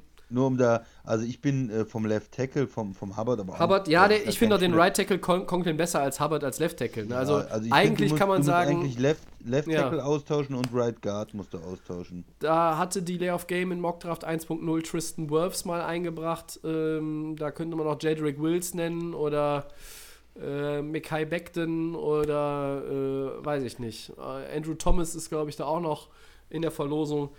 Hubbard ist nicht geil. Ich finde ihn nur im Verhältnis zu den Guards nochmal einen Tick brauchbarer bisher. Ja, wobei die aber- Guards, ich meine, äh, der, der Bitonio, der ist. äh, Findest du gut? Der, der ist ganz gut. Ja. Ähm, Tretter ist ähm, okay als Center, finde ich auch in Ordnung. Ich fand halt letztes Jahr die rechte Seite komplett schlecht. Da haben sie jetzt ja was getan. Und, und Left Mhm. Tackle, finde ich, muss man auch auf jeden Fall aus, äh, wechseln. Also jetzt würde ich sagen, zwei Positionen noch, diese, wo sie Baustellen haben. Eine haben sie jetzt geschlossen mit Right Tackle, aber Left Tackle und Right Guard würde ich, würde ich austauschen. Okay, gut. Ich könnte auch, könnte mir auch, äh, bei Betonio Aber- bin ich jetzt auch nicht so überzeugt, aber gut. Das geht jetzt als- hier sehr ins Detail natürlich auch. Ja, aber als, als auf 10 würdest du ja vielleicht auch keinen Guard nehmen, oder? Also Nee, das ist halt nur so, wenn du sagst, okay, äh, manchmal lässt man ja Rookies eher in der äh, äh, Inside spielen, um sie dann später nach außen zu schieben, Mhm. äh, um sie sich ein bisschen anzugucken und so ein bisschen noch auch anzulernen, aber vielleicht wäre auch Hubbard nicht der Richtige, um zu sagen, äh, ich tausche jetzt hier irgendwo den, den Guard aus, um den dann drüber zu schieben, weil äh, Hubbard ist dann vielleicht nicht so geil, dass man sagt, okay, ähm, aber gut, den, das kannst ist schon durch einen Top-Pick ersetzen, das wäre schon, glaube ich, nicht das ist keine Frage. Ähm, letztlich bleibt aber auch, was du vorhin als Ausgangspunkt auch gebracht hast, du kannst auch argumentieren, auf 10 irgendwo einen Defender zu nehmen. Was, ist, was ist denn, wenn Okuda der Cornerback noch da ist? Oder völlig irre, was ist, wenn Isaiah Simmons noch da ist? Wenn du Isaiah Simmons auf 10 nicht Ja. nimmst, wenn er noch da ist, dann gehörst du eigentlich ähm, ausgestopft ins, ins Vereinsmuseum als, als GM. Ja, weil Ja. dann, das macht dann wirklich gar keinen Sinn. Aber gut. Wenn man sich Ähm, die Defense anguckt, ich finde ich find auch, also die Front ist eigentlich gut oder so, zumindest vom Papier gut, auch mit dem Oliver Vernon und Miles, Miles Garrett und ähm, die, die Corner und die Secondary ist eigentlich auch nicht schlecht. Linebacker finde ich halt, müssten sie sich noch ein bisschen verstärken. So wie jemand wie BJ Goodson, ja, das ist jemand, der ist schon ein bisschen in der Liga rumgekommen und der spielt ja jetzt vielleicht, je nachdem auch, auch ist er eher ein Backup, ist er, nimmst ihn als Starter, aber so ein, zwei Impact-Player, äh, Linebacker, das könnte die Defense äh, dann nochmal ver verbessern. Und dann irgendwie Coaching, die Leute da zusammenbringen, das Talent, die First-Round-Picks, die hohen First-Round-Picks, die da ähm, in der Defense sind, auch ähm, anleiten und ähm, verbessern und als Team zusammenspielen lassen. Ne? Das ist die Hauptaufgabe für Kevin Stefanski. Ähm, Max, hast du noch was zu den Browns? Sonst äh, kannst du gerne weitermachen. Nee, ihr habt wirklich alles gut analysiert. Ich sag nur so, es sind wie gesagt nur so Kleinigkeiten. Das Team ist eigentlich wirklich bereit für den nächsten Step. Trotzdem, Glaubst du denn dieses Jahr an die Browns? natürlich- Würdest du die jetzt in die Playoffs tippen? nein, ich, ich glaube, also ich glaube nicht an sie. Warum glaube ich nicht an sie? Weil einfach das noch zu viel durcheinander da ist. Ähm, jetzt auch gerade mit der Geschichte, was mit Miles Garrett war.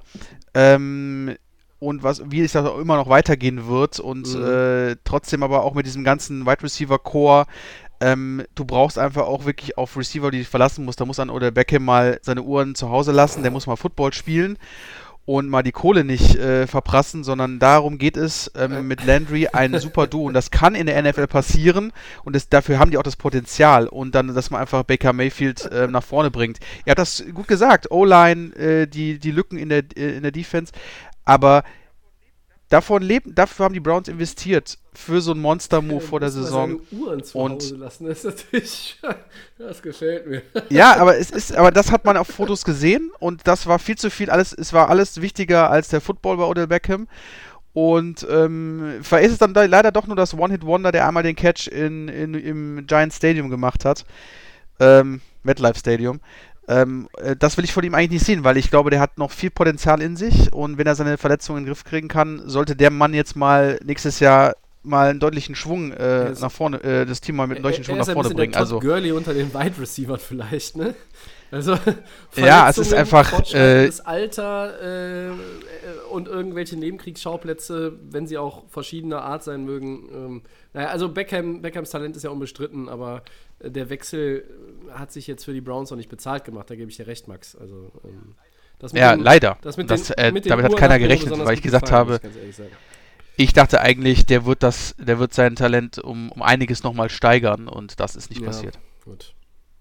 Ich, aber Christian, deine Frage war, äh, ob wir die, die Browns jetzt irgendwie mehr kaufen äh, oder genauso kaufen wie im letzten Jahr. Also ich ziehe zieh mich da auch erstmal ein bisschen zurück. Ich war ähm, zumindest mit, mit anderthalb Beinen auf dem Hype-Train drauf, äh, aber ich bin von dem wi- wieder runter. Aber der fährt auch gar nicht mehr, ne? Ja, bei den Browns ist auch so ein Team, da muss man es erstmal sehen. Also, weil man von der Franchise einfach die letzten Jahre so enttäuscht ist und auch jetzt letztes Jahr nach diesem Hype-Train wieder so enttäuscht ist. Ich meine, wenn die jetzt in der Saison gut äh, reinkommen mit dem neuen Coach und mal ein paar Spiele gewinnen, dann wird dieser, dieser Zug wieder Fahrt aufnehmen. Aber im Moment, ähm, ja, ist man da einfach nicht gewillt, ihnen irgendwelche Vorschusslorbeeren zu geben, weil äh, die O-Line und die Defense doch letztes Jahr zu schlecht waren und das müssen sie erstmal zeigen. Auch, dass äh, Baker Mayfield wirklich ein Franchise-Quarterback ist. Eine gute Rookie-Season, okay. Schlechtes zweites Jahr, dann wird im dritten Jahr jetzt schon interessant, wie er sich weiter verhält. So ist es. Christian, möchtest du weitermachen? Ja, die Steelers, äh, die waren 8-8. Ähm, tja, da gibt's ja zwei Dinge zu. Erstmal auf der einen Seite ist es natürlich ein enttäuschendes Jahr, wenn eine Franchise wie Pittsburgh, die ja immer den Anspruch hat, auch in die Playoffs zu kommen, ähm, nicht reinkommt, nur 8-8 geht. Ähm, auf, auf der anderen Seite finde ich es aber nicht schlecht, weil sie haben äh, ihren Quarterback verloren. Ben Roethlisberger hat ja dann äh, nicht mehr gespielt. Ähm, hat er zwei Spiele gemacht in der Saison, glaube ich, nur, ne? Die ersten zwei Wochen. Äh, Ja, New England war das, war das erste Saisonspiel, glaube ich. Und äh, das, Das lief ja richtig gut. lief nicht so gut, aber dann äh, Quarterback verletzt und dachte man, oh Gott, die Saison Geil. geht total in die Binsen. Ähm, Desaster für Pittsburgh, aber äh, mit gutem Coaching von, von Mike Tomlin, muss man mal sagen, haben sie das aufgefangen und haben sich noch zu einer 8-8-Saison gekämpft, waren noch so am Rand der Playoffs, haben die Defense hat ähm, sich stark verbessert, äh, Mhm. fand ich. Äh, die, die haben richtig gut gespielt und haben natürlich diesen äh, Trade mit Miami gemacht. Ähm, First Round Pick abgegeben, das tut jetzt weh im Draft, den haben sie nicht. Aber ähm, mit Fitzpatrick da, der hat ja richtig stark dann auch gespielt in der Secondary für Pittsburgh, da ein Building Block, äh, wie man so schön sagt, also ein, ein Grundstein für die Defense auch gefunden. Also für beide Mannschaften war es dann am Ende, glaube ich, ein, ein okay Trade, ein guter Trade. Und ja, jetzt ist die Frage, Roethlisberger kommt nochmal zurück. Ähm, wie sieht die Offense aus? Ähm, man hat Bell verloren, man hat ähm, Antonio Brown natürlich abgegeben, was ja auch vielleicht dann keine ganz schlechte Entscheidung war. Aber wo sind denn jetzt die Playmaker in der Offense? Äh, Smith äh, Schuster konnte ja letztes Jahr nicht diesen Schritt machen, die ihm viele zugetraut haben, vom Nummer 2 Receiver, der extrem talentiert ist in Pittsburgh, zum absoluten Topstar. Ähm, kann er das äh, jetzt in der kommenden Saison machen? Äh, die O-Line, die auch ein bisschen älter ist, die ja jahrelang sehr gut war in Pittsburgh, da muss man vielleicht auch ein bisschen was tun jetzt mittlerweile.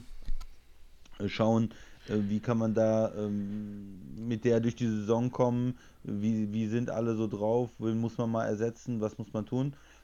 Ja, und dann, ja, das Talent irgendwie finden. Connor, der Running Back, war ja auch nicht so gut wie, der, wie das Jahr davor. Also, das sind alles so, die Offense hat für mich jetzt die, die großen Fragezeichen in Pittsburgh, wo es jahrelang war. Die Offense war ähm, sehr gut mit den, mit den dynamischen Spielern, mit der guten O-Line, mit äh, Roethlisberger. Und es war nur eine Frage, kann die Defense und kann die Secondary einigermaßen spielen? Und jetzt ist es in Pittsburgh wieder ein bisschen andersrum. Ähm, und sie müssen gucken, wie sie die Offense nach vorne bringen. Max? Ja, ähm, das sind alles so die Nachwehen nach diesen ganzen schlimmen äh, Sachen, die da, da bezüglich jetzt Bell und ja, nicht schlimm, aber diese hässlichen Trennungen quasi, ne, von Bell und Brown, die da in der letzten Zeit passiert sind. Ähm, da hat man auch gesagt, okay, wie starten die, die, äh, die Steelers in die Saison? Chris hat es angesprochen, Smith Schuster ähm, war mit Antonio Brown in der Vorsaison wirklich ein, äh, der bessere Spieler, der bessere Right Receiver. Ähm, äh, natürlich wurde er nicht, er war halt einfach irgendwie in, eine, in einem guten Modus, wo wir gesagt haben, okay, er kann äh, nach der Trennung von Brown bei den Steelers jetzt irgendwie so auch der Proved und Nummer 1 Receiver sein. Er ist eigentlich der Nummer 1 Receiver, aber äh, ist irgendwie im, äh, ist natürlich da irgendwie nicht äh, aus, dem, aus dem Quark gekommen. Ähm, klar, vollkommen richtig, ähm, diese 3-33 Niederlage gegen die Patriots, das ist natürlich ein herber Schlag. Ne? Big Ben äh, hat dann auch quasi nach diesem Wurf dann, äh, hat er sich irgendwie an den Ellbogen gefasst ne? und hat dann irgendwie, konnte dann nicht mehr spielen. Da war dann eigentlich schon klar, okay, jetzt muss ja, ähm, ist man ja mit, mit Rudolph gegangen, und dann war eigentlich schon klar, okay, diese Saison ist eigentlich für die Cuts. Christian hat es angesprochen, vollkommen richtig. Du hast trotzdem noch eine 8-8 rausgeholt, du bist auf der Nummer 2 in deiner Division. Das ist ähm, trotz dieser ganzen äh, Situationen nicht schlecht. Nur die Zukunft äh, in, äh, bei den Steelers ist, äh, ja, steht im große Fragezeichen. Ähm, Big Ben wird definitiv zurückkommen. Der lässt sich da vorne auch nicht äh, den Rang ablaufen. Also er ist äh, der Mann, der auch dafür alles wieder tut, dass er nächste Saison wieder dastehen wird. Aber auch für ihn wird es schwierig, wenn sein, wenn seine Receiver oder was auch für seinen Running Back, jetzt haben äh, sie sich ja nochmal ein bisschen verstärkt, aber zu dem Spieler kommen wir ja gleich nochmal. Ähm, dann hast du ja noch äh, Vince McDonald, der da rumläuft. Aber das ist alles nicht die große Antwort, um die Steelers wieder dahin zu führen, wo sie ja mal vor ein paar Jahren waren. Einer der gefürchtetsten Teams überhaupt äh, in der NFL.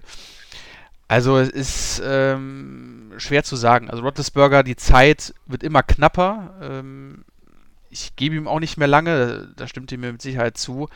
Und ähm, da wird auch nicht mehr groß irgendwas passieren, auch mit seiner Hilfe nicht mehr. Auch wenn er jetzt fit und äh, die 16, 17 Spiele macht, dann äh, wird er hier irgendwie jetzt auch keine Bäume ausreißen. Also sehr, sehr viele Fragezeichen auf vielen Positionen. Tobi, deine Einschätzung zu den Steelers, wo siehst du Stärken, wo siehst du Schwächen? Also grundsätzlich ist es natürlich positiv, dass äh, Ben Roethlisberger zurückkommt.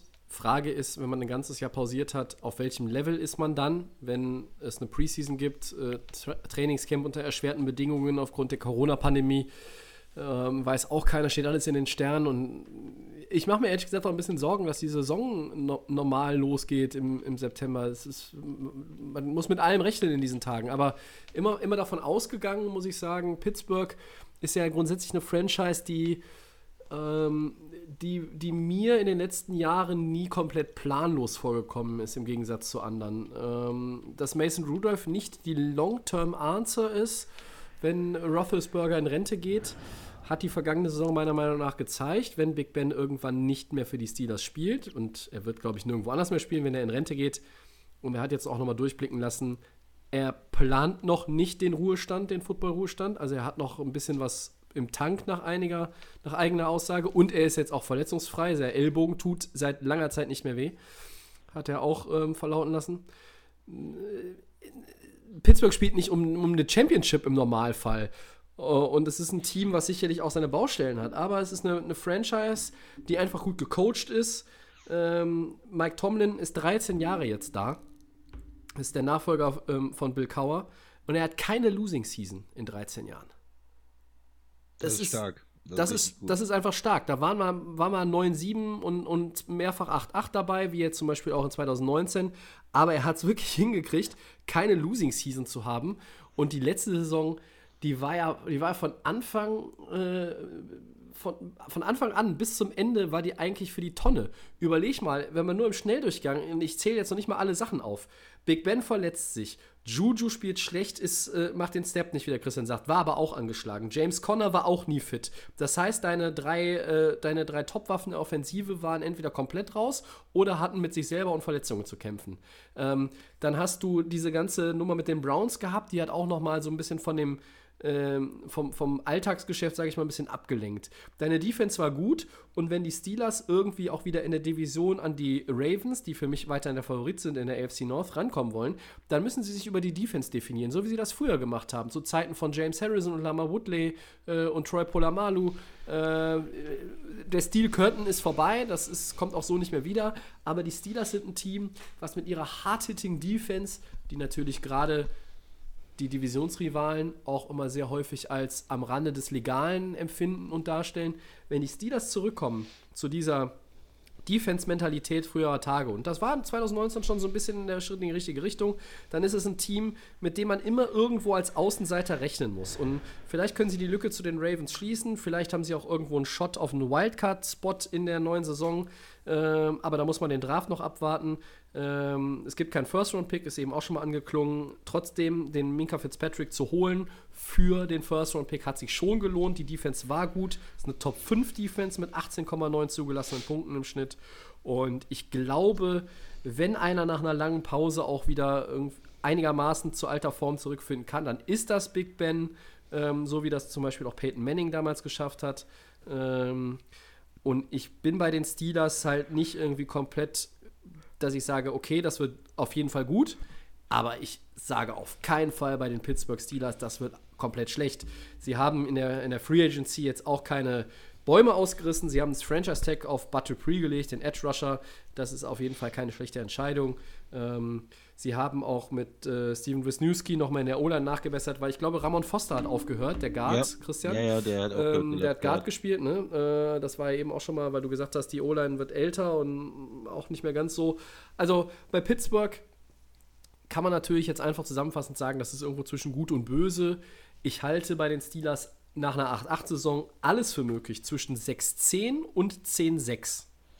Ich glaube, Ja, besser wird es nicht und schlechter wird es auch nicht. Ja, ich mach's mal ein bisschen positiv. Also ich bin von den Steelers ähm, positiv oder ich habe eine positive Meinung von ihnen, weil in der Defense einfach so viel Talent ist. Ne? Ich gehe mal ein paar Ja. Spieler durch. Ja, Cameron Haywood ist ein Biest wirklich in der Mhm. D-Line.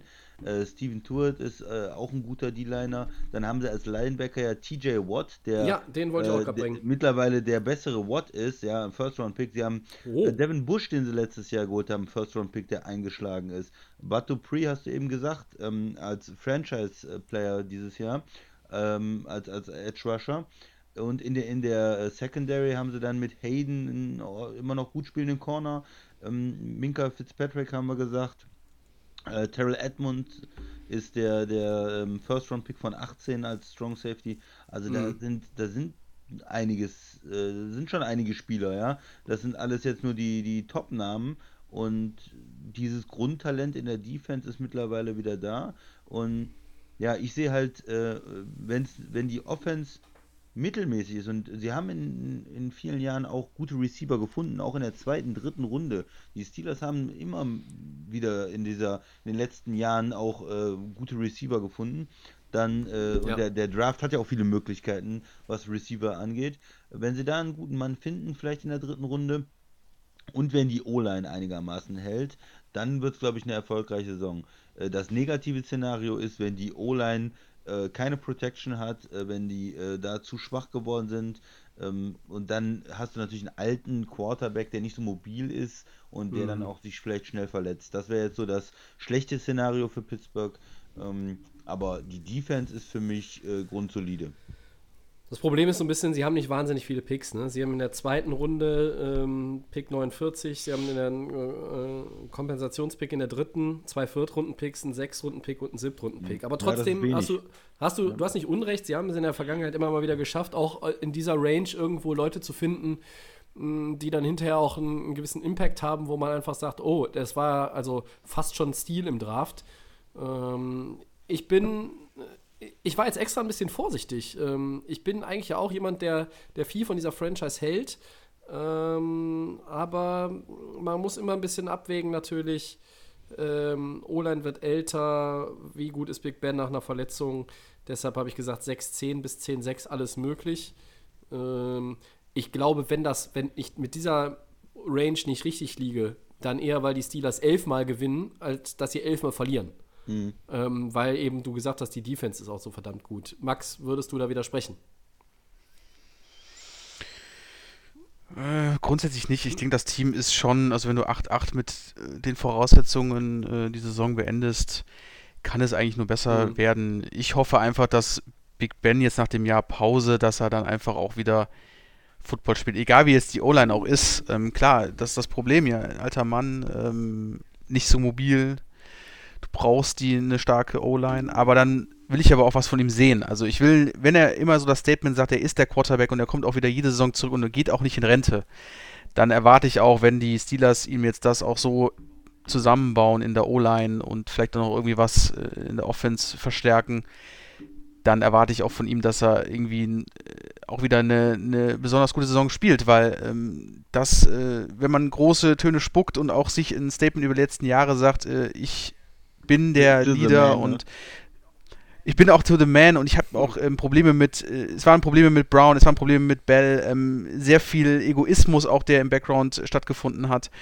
Und deswegen ähm, äh, traue ich ihm das zu, aber ich will auch Leistung sehen, dass er ähm, immer noch den, den Ravens auf der Hut ist, ähm, in der Division, die ja, wo wir jetzt auch gleich zukommen werden, ja äh, mittlerweile auch äh, schnell davonziehen. Also die sind ja auf einem Niveau, das wo auch Big Ben mal sagen muss, okay, ich habe die große Klappe, also muss ich Ja. auch mal was zeigen.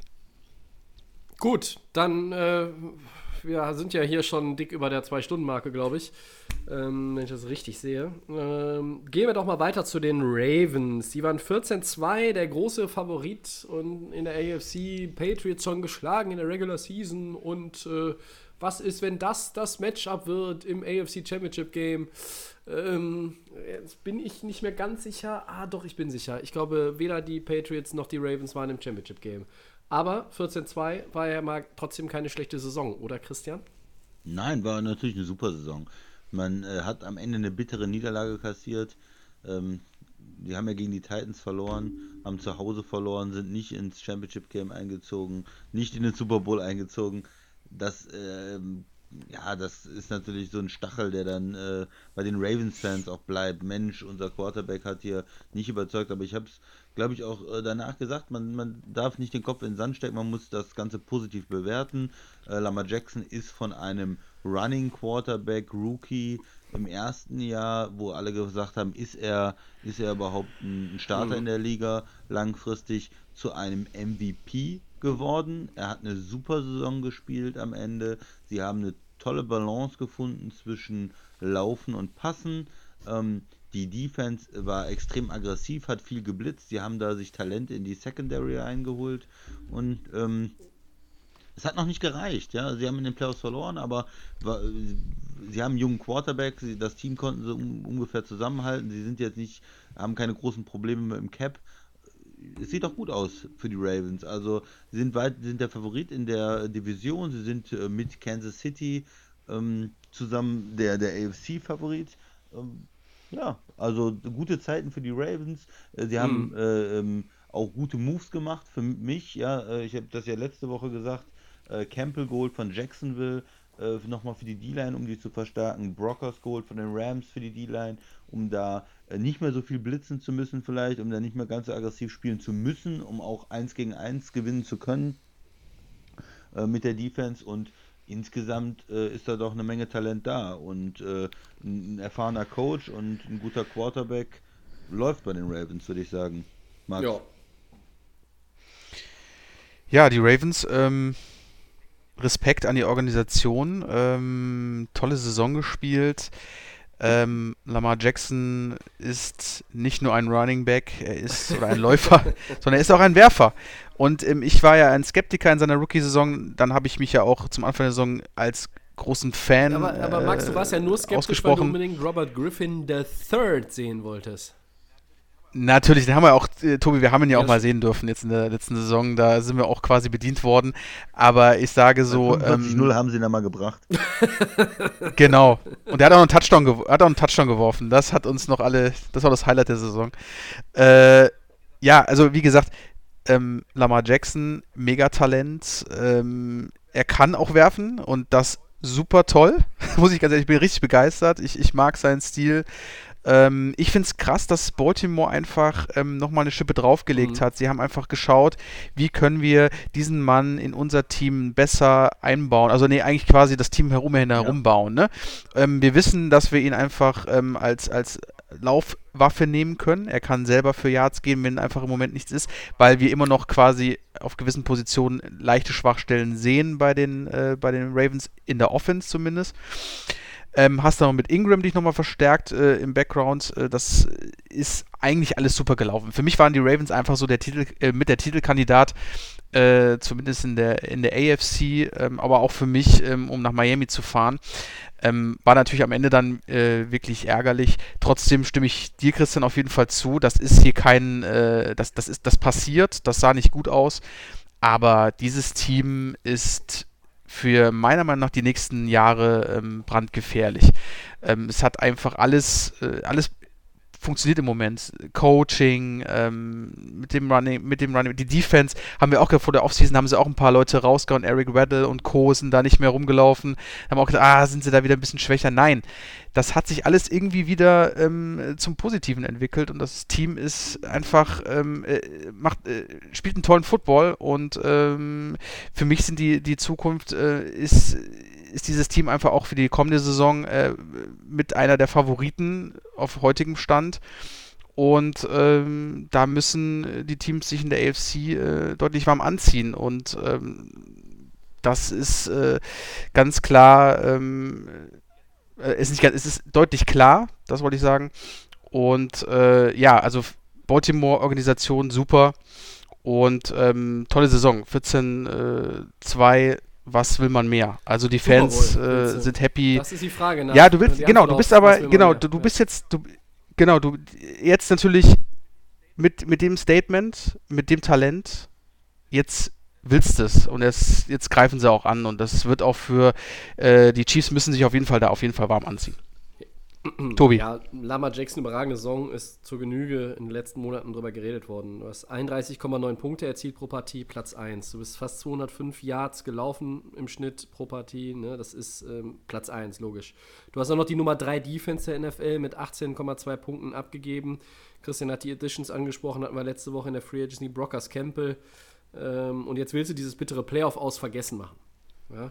Und für mich gibt es kein Team in NFL, das Stand heute, 24. März 2020, in allen drei Phasen des Spiels besser ist, wenn du das alles zusammennimmst. Offense, Defense, Special Teams. Justin Tucker, ja. Leute, gute Kicker. Wir reden hier seit 120 Episoden auch immer mal wieder gerne Der über ist gute richtig Kicker. gut. Der ist richtig gut. Äh, Ja. Da, hier, wenn ich jetzt sage, Your Man, Christian, dann Ja. sogar, weil das stimmt und nicht, weil ich dich damit aufziehen will. Ja. Ähm, und durch Den die. Additions in der Defense, ähm, jetzt gucken wir uns einfach mal die Namen an. Namen sind immer eine Sache, du musst ja auch ganz gut zusammenspielen. Ich werfe mir nur so ein paar rein. Michael Brockers, Calais Campbell, Matthew Juden, Marlon Humphrey, Earl Thomas, Marcus Peters. Ich glaube, Jimmy Smith haben sie jetzt auch noch aus Ja. der Free Agency wiedergebracht. ja, als vierten Corner. One-Year- oder Two-Year-Deal, keine Ahnung. Das ist ja mal nicht so schlecht. Und in der Offense, ja gut, ähm, Mark Andrews ist dein Tight End, da sagst du Hayden Hurst, das war nichts, geben wir den ab nach Atlanta. Zack, zack. Ähm, deine O-Line ist eigentlich auch ganz okay. Ähm, da kann man jetzt auch nicht groß meckern. Und ich glaube, dass vielleicht auch jemand wie Marquise Brown als Receiver noch einen Schritt weiter ähm, geht, weitergehen kann. Und Baltimore hat ja nun mal auch noch ähm, Draft-Möglichkeiten. ne? Also äh, sie sind auf der 28 in der ersten Runde, die können dann noch mal irgendwie was machen. Also ganz ehrlich, allein schon Sieht der. Campbell-Move.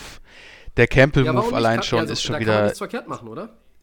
Nee, ja, der ist schon wieder super, weil der äh, mit bei den Jaguars ist ja ein Riesentyp Ja. und äh, richtig brutaler Footballspieler und der passt ideal, glaube ich, in diese Ravens Defense mit rein. Und ich muss ganz ehrlich sagen, das ist, das ist auf jeden Fall mit, mit so einem Mann auch wieder, äh, als ich das hier in der Free Agency gelesen habe, ich gesagt, grandios. Die Ravens haben das genau richtig gemacht, holen sich quasi den besten Jaguar, haben den noch rausgeholt da und ähm, verpassen ihn zu diesem, zu dieser Mega-Defense, wo du ja gerade aufgezählt hast, Tobi, welche Namen dahinter stecken.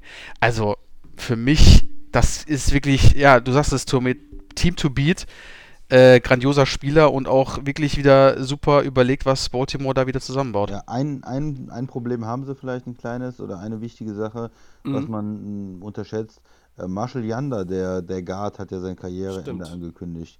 Und das ist Ja, über das die stimmt, letzten äh, zehn Jahre vielleicht einer der, der wirklich besten Guards der Liga. Ähm, ja, das ist, ist bitter ne, ähm, für die Ravens. Den müssen sie irgendwie äh, ersetzen, da müssen sie was tun. Ähm, müssen Vielleicht gucken, mit einen First-Round-Pick? Draft holen. Und dieses äh, sehr gute Running Game war auch äh, durch ihn begründet. Er ist einer der wirklich Ja. absoluten Top-Run-Blocker in der, in der Liga. Und äh, hat ja insgesamt, wie gesagt, 13 Jahre gespielt, achtmal im Pro Bowl gekommen. Und äh, da muss man schon sagen, dass er im letzten Jahrzehnt wirklich da die ganze Zeit diese O-Line mit zusammengehalten hat. Und ähm, ja, also das ist so eine Sache, da muss man gucken. Und da kann man schon auch erwarten, dass das Running Game ähm, äh, von den Ravens eine Stufe schlechter wird. Dass sie nicht einfach so, so ein ähm, ja, Pro Bowl, All-Pro-Spieler kannst du nicht einfach mal so ersetzen. Ähm, und da bin ich mal gespannt, wie sie es Ja. genau aufbauen, wie die O-Line dann aussehen wird. Aber sie haben natürlich auch da noch weiterhin äh, Talent. Also das ist jetzt nicht der einzige Spieler gewesen. Es ist ein Verlust, ein kleiner, ähm, eine kleine Sache, wo man drauf achten sollte. Aber ich bin trotzdem äh, optimistisch bei den Ravens auch, weil die Organisation einfach gut ist und weil wir in den letzten Jahren gesehen haben, die können immer wieder Spieler ersetzen. Äh, die sind nicht fehlerfrei in ihren Entscheidungen. Die würden auch sicherlich The Darius Smith zum Beispiel, den sie keinen hohen Vertrag gegeben haben vor letzter Saison, der in Green Bay sehr gut eingeschlagen ist, äh, wieder haben wollen vielleicht. Ähm, aber äh, die, die schaffen es trotzdem auch immer wieder äh, gerade in der Defense da ähm, wieder Spieler aufzubauen, neue Spieler sich zu suchen, andere Spieler zu suchen, ob das Draft ist, ob das Free Agency ist. Und da hat man einfach auch Vertrauen zu dieser Organisation, dass sie weiterhin ähm, gut spielen. Also in dieser Division ist es für mich so, ein, äh, so, eine Vertrauensfrage auch. Auf der einen Seite sind die Ravens und die Steelers irgendwie so First-Class Organizations und dann auf der anderen Seite sind halt die Browns und die Bengals, wo man erstmal sagen muss, ja, ihr müsst erstmal zeigen, dass ihr, ja. äh, dass ihr da rankommt. Ja, das ist einfach in diese, gerade in dieser Division für mich so dieses, dieses totale Gap. Das ist so ein bisschen in der, in der, ähm, in der AFC East sind es nur die Patriots, die über allem thronen und dann kommen die anderen, aber da sind es irgendwie diese, diese Rivalen, die ähm, doch da eine andere Qualität haben als zum Beispiel Cleveland. So sieht's aus. Gut. Ja. Dann äh, verlassen wir die Rundreise und äh, halten am Bahnhof an, wo wir dann äh, nächste Woche springen wieder auf. Drei Divisionen haben wir noch. Und die Offseason dauert ja auch noch ein bisschen. Und dann machen wir noch schnell die Four Downs. Äh, erstes Down. Die Saints halten Guard Andrew Speed mit einem Fünfjahresvertrag über 57,5 Millionen. Davon sind 33 Millionen garantiert. Eine gute Entscheidung?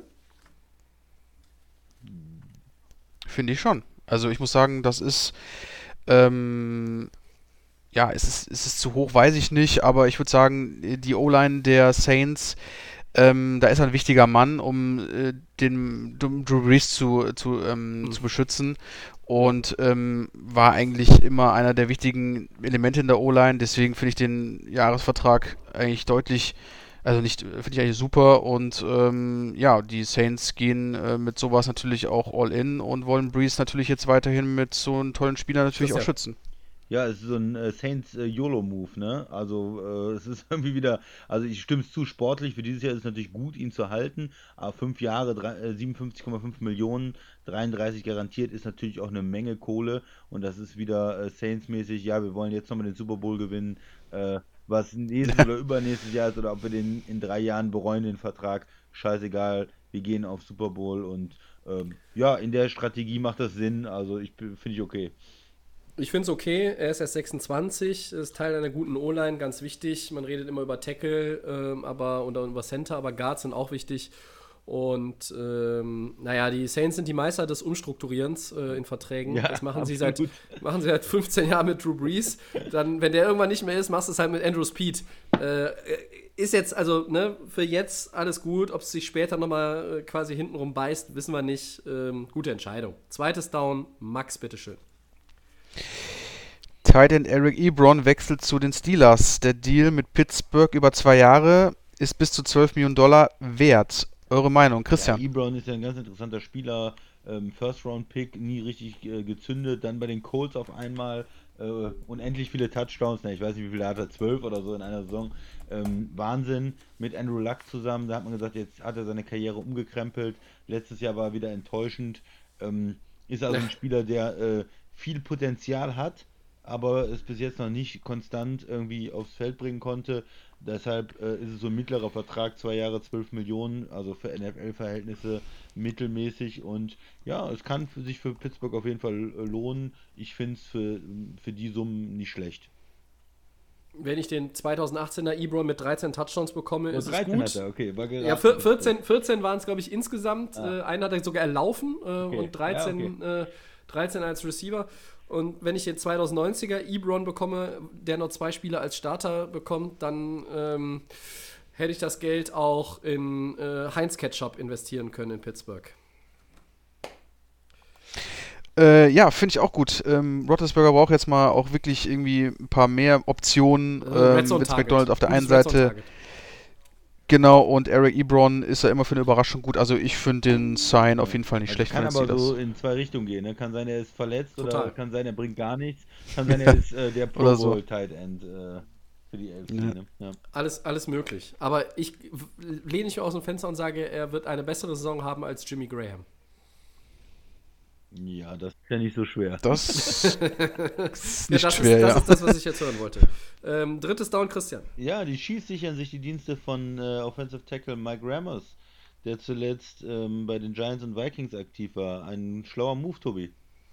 Ähm, ja, bei den, bei den Giants war er vielleicht nicht mehr so gut wie bei den Vikings, aber bei den Giants ist halt keiner gut gewesen in letzter Zeit. Hm. Ähm, und Steven Wisniewski ist ja zu den Steelers gewechselt. Cam Irving wurde entlassen, also sie brauchten da ein bisschen Erfahrung auch in der O-Line, die Chiefs. Und das finden sie mit Rammers, von daher ist es für mich ein guter Move. Äh, Finde ich auch. Ähm, das gibt nochmal ein bisschen mehr Tiefe für die Chiefs in der, in der O-Line. Ich glaube, da haben sie so ein bisschen irgendwie sich so an die äh, Zeiten von äh, Rammers erinnert, die noch bei den Panthers war. Äh, 2015, glaube ich, war das. Da war er relativ stark. Ähm, ist auch nicht teuer. Ich habe nur nachgelesen. Ich glaube, der kostet nicht viel. Was haben wir hier für 2 Millionen, also in, für ein Jahr. Muss 500.000. Also ich glaube, der ist auf jeden Fall nicht schlecht, um da nochmal ähm, ein bisschen die O-Line zu Genau, verstärken. so ein typischer Move äh, zur Sicherheit. Der wird äh, der Backup-Tackle sein, Swing-Tackle sein, um da die, die Starter Fischer und Schwarz zu unter, unterstützen oder beziehungsweise wenn die verletzt sind, da mal einzuspringen. Und Mhm. von daher ist das äh, gut, aber ist jetzt auch äh, ja nicht äh, ein schlauer Move, ja, aber auch nicht der, der Riesen-Impact normalerweise, wenn alle fit sind. So, so ist es. Ja. Viertes und letztes Down. Das neue Logo der Rams ist da. Wie schlimm ist es? Schrecklich. Äh, es gibt es, ja, es gibt ja zwei Möglichkeiten. Also die Rams haben ja immer dieses komische LA und mit diesem äh, mit Mhm. quasi diesem Horn da vorgestellt. Oder halt dieses Alternativlogo, wo sie ähm, das Skelett, also das Gesicht von dem äh, Geißbock da haben. Das fand ich zum Das Beispiel ist deutlich ein besser. Kein, kein Geißbock. ein- Sonst sind wir beim ersten FC Ja. Köln, mein Freund, und dann landen wir irgendwo, wo es Ja, nicht gut ist. ist okay. Also wie gesagt, äh, das wäre deutlich besser zu nehmen. Das LA sieht halt aus wie bei den Chargers, aber Tobi, besser, sag du mal, was, was mit dem Äh, Thema nee, ich ist. lasse den Christian den Vortritt. Ja, okay. Ein Widder soll das sein? Achso, mir war das nicht Ja, so richtig klar. Ein, Keine ein Ahnung, ist was ein das ist. Widder. Es ist ja kein Geist, also ja, ist ja keine, kein Ausflug ins Tierreich jetzt in dem Sinne. Christian, ähm, auf einer Skala von 1 bis 10, ähm, 12, oder? Also von der, von der, also dieses LA-Logo mit diesem, mit diesem gelben, wo sich das A so gelb äh, äh, schlängelt da, äh, das finde ich total schlecht, ehrlich gesagt. Das habe ich gesehen, hat mir überhaupt nicht gefallen. Und das mit diesem, mit diesem äh, Widder, das gefällt mir auch nicht so besonders. Also ich finde das neue Logo der Rams schlecht. Ja, also mit dem, mit dem, mit dem RAM an sich kann ich mich noch vielleicht ähm, auf Dauer halbwegs arrangieren. Das andere sieht aus, als hätte man das irgendwie ähm, einem Grundschüler mit einem Bildbearbeitungsprogramm machen lassen. Das ist äh, eine Katastrophe. Es passt aber auch zum ganzen Verlauf der Franchise äh, aktuell. Man ähm, guckt lieber nach Logos und feiert irgendwie sich für ein Logo ab, anstatt in der Free Agency mal ähm, sinnvolle Moves zu machen. Man hat ja auch einen Haufen Leute verloren, die halbe Defense ist weg. Aber wohin würde das jetzt führen? Wir sind bei den Four Downs. Da soll eine kurze Antwort her. Äh, es ist grässlich. Gut, hier sind wir uns ja einig, Tobi, ist doch gut. Ja, aber was soll, was soll ich sagen? Mein, mein Team ist ja auch grässlich und zwar in, auf allen Ebenen. Also haben sie jetzt auch noch passend dazu ein grässliches Logo. Ähm, was sie haben, ist sicherlich ein schönes neues Stadion, was sie sich mit den Chargers teilen, aber ich meine, die einen haben schon ihr, ihr, ihr kleines Ding da nicht vollgekriegt, die anderen die äh, Olympia-Kloake nicht vollgekriegt und rein sportlich gehen jetzt auch beide nicht in, äh, mit, mit wahnsinnig tollen Aussichten in die Saison, Stand heute. Aber gut. Ähm, hier geht es ums Logo, das ist irgendwie grausig. Mich stört noch nicht mal, dass es irgendwie an die Chargers erinnert, sondern es ist einfach, sieht einfach nur schlecht gemacht aus. Und ähm, ja, die Leute haben ja momentan viel Zeit. Vielleicht gibt es ja noch eine Petition und die denken sich noch was Neues aus. Also länger als eine halbe Stunde kann man nicht brauchen, um was Besseres zu kreieren. Dann sind wir durch für heute. Ähm, so über den Daumen gepeilt, nur mal dick über 220. Hervorragend. War ja auch eine Menge los, wieder mal. Und zu dritt und irgendwie durch die Liga und zurück. Das dauert einfach auch immer lange. Den kostenlosen Podcast findet ihr wie immer bei Soundcloud, bei Apple Podcasts und den Kollegen von The Fan FM.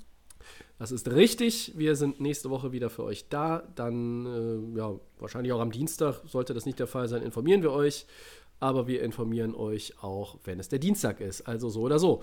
Zu lesen, äh, wann und wie der neue Podcast kommt, auf Facebook und auf Twitter, at NFL. Auch immer natürlich die Plattform, um Fragen zu stellen, Themenwünsche zu äußern, Anregungen oder sonst was zu stellen. Ich bedanke mich fürs Mitmachen beim Max und beim Danke euch. Christian.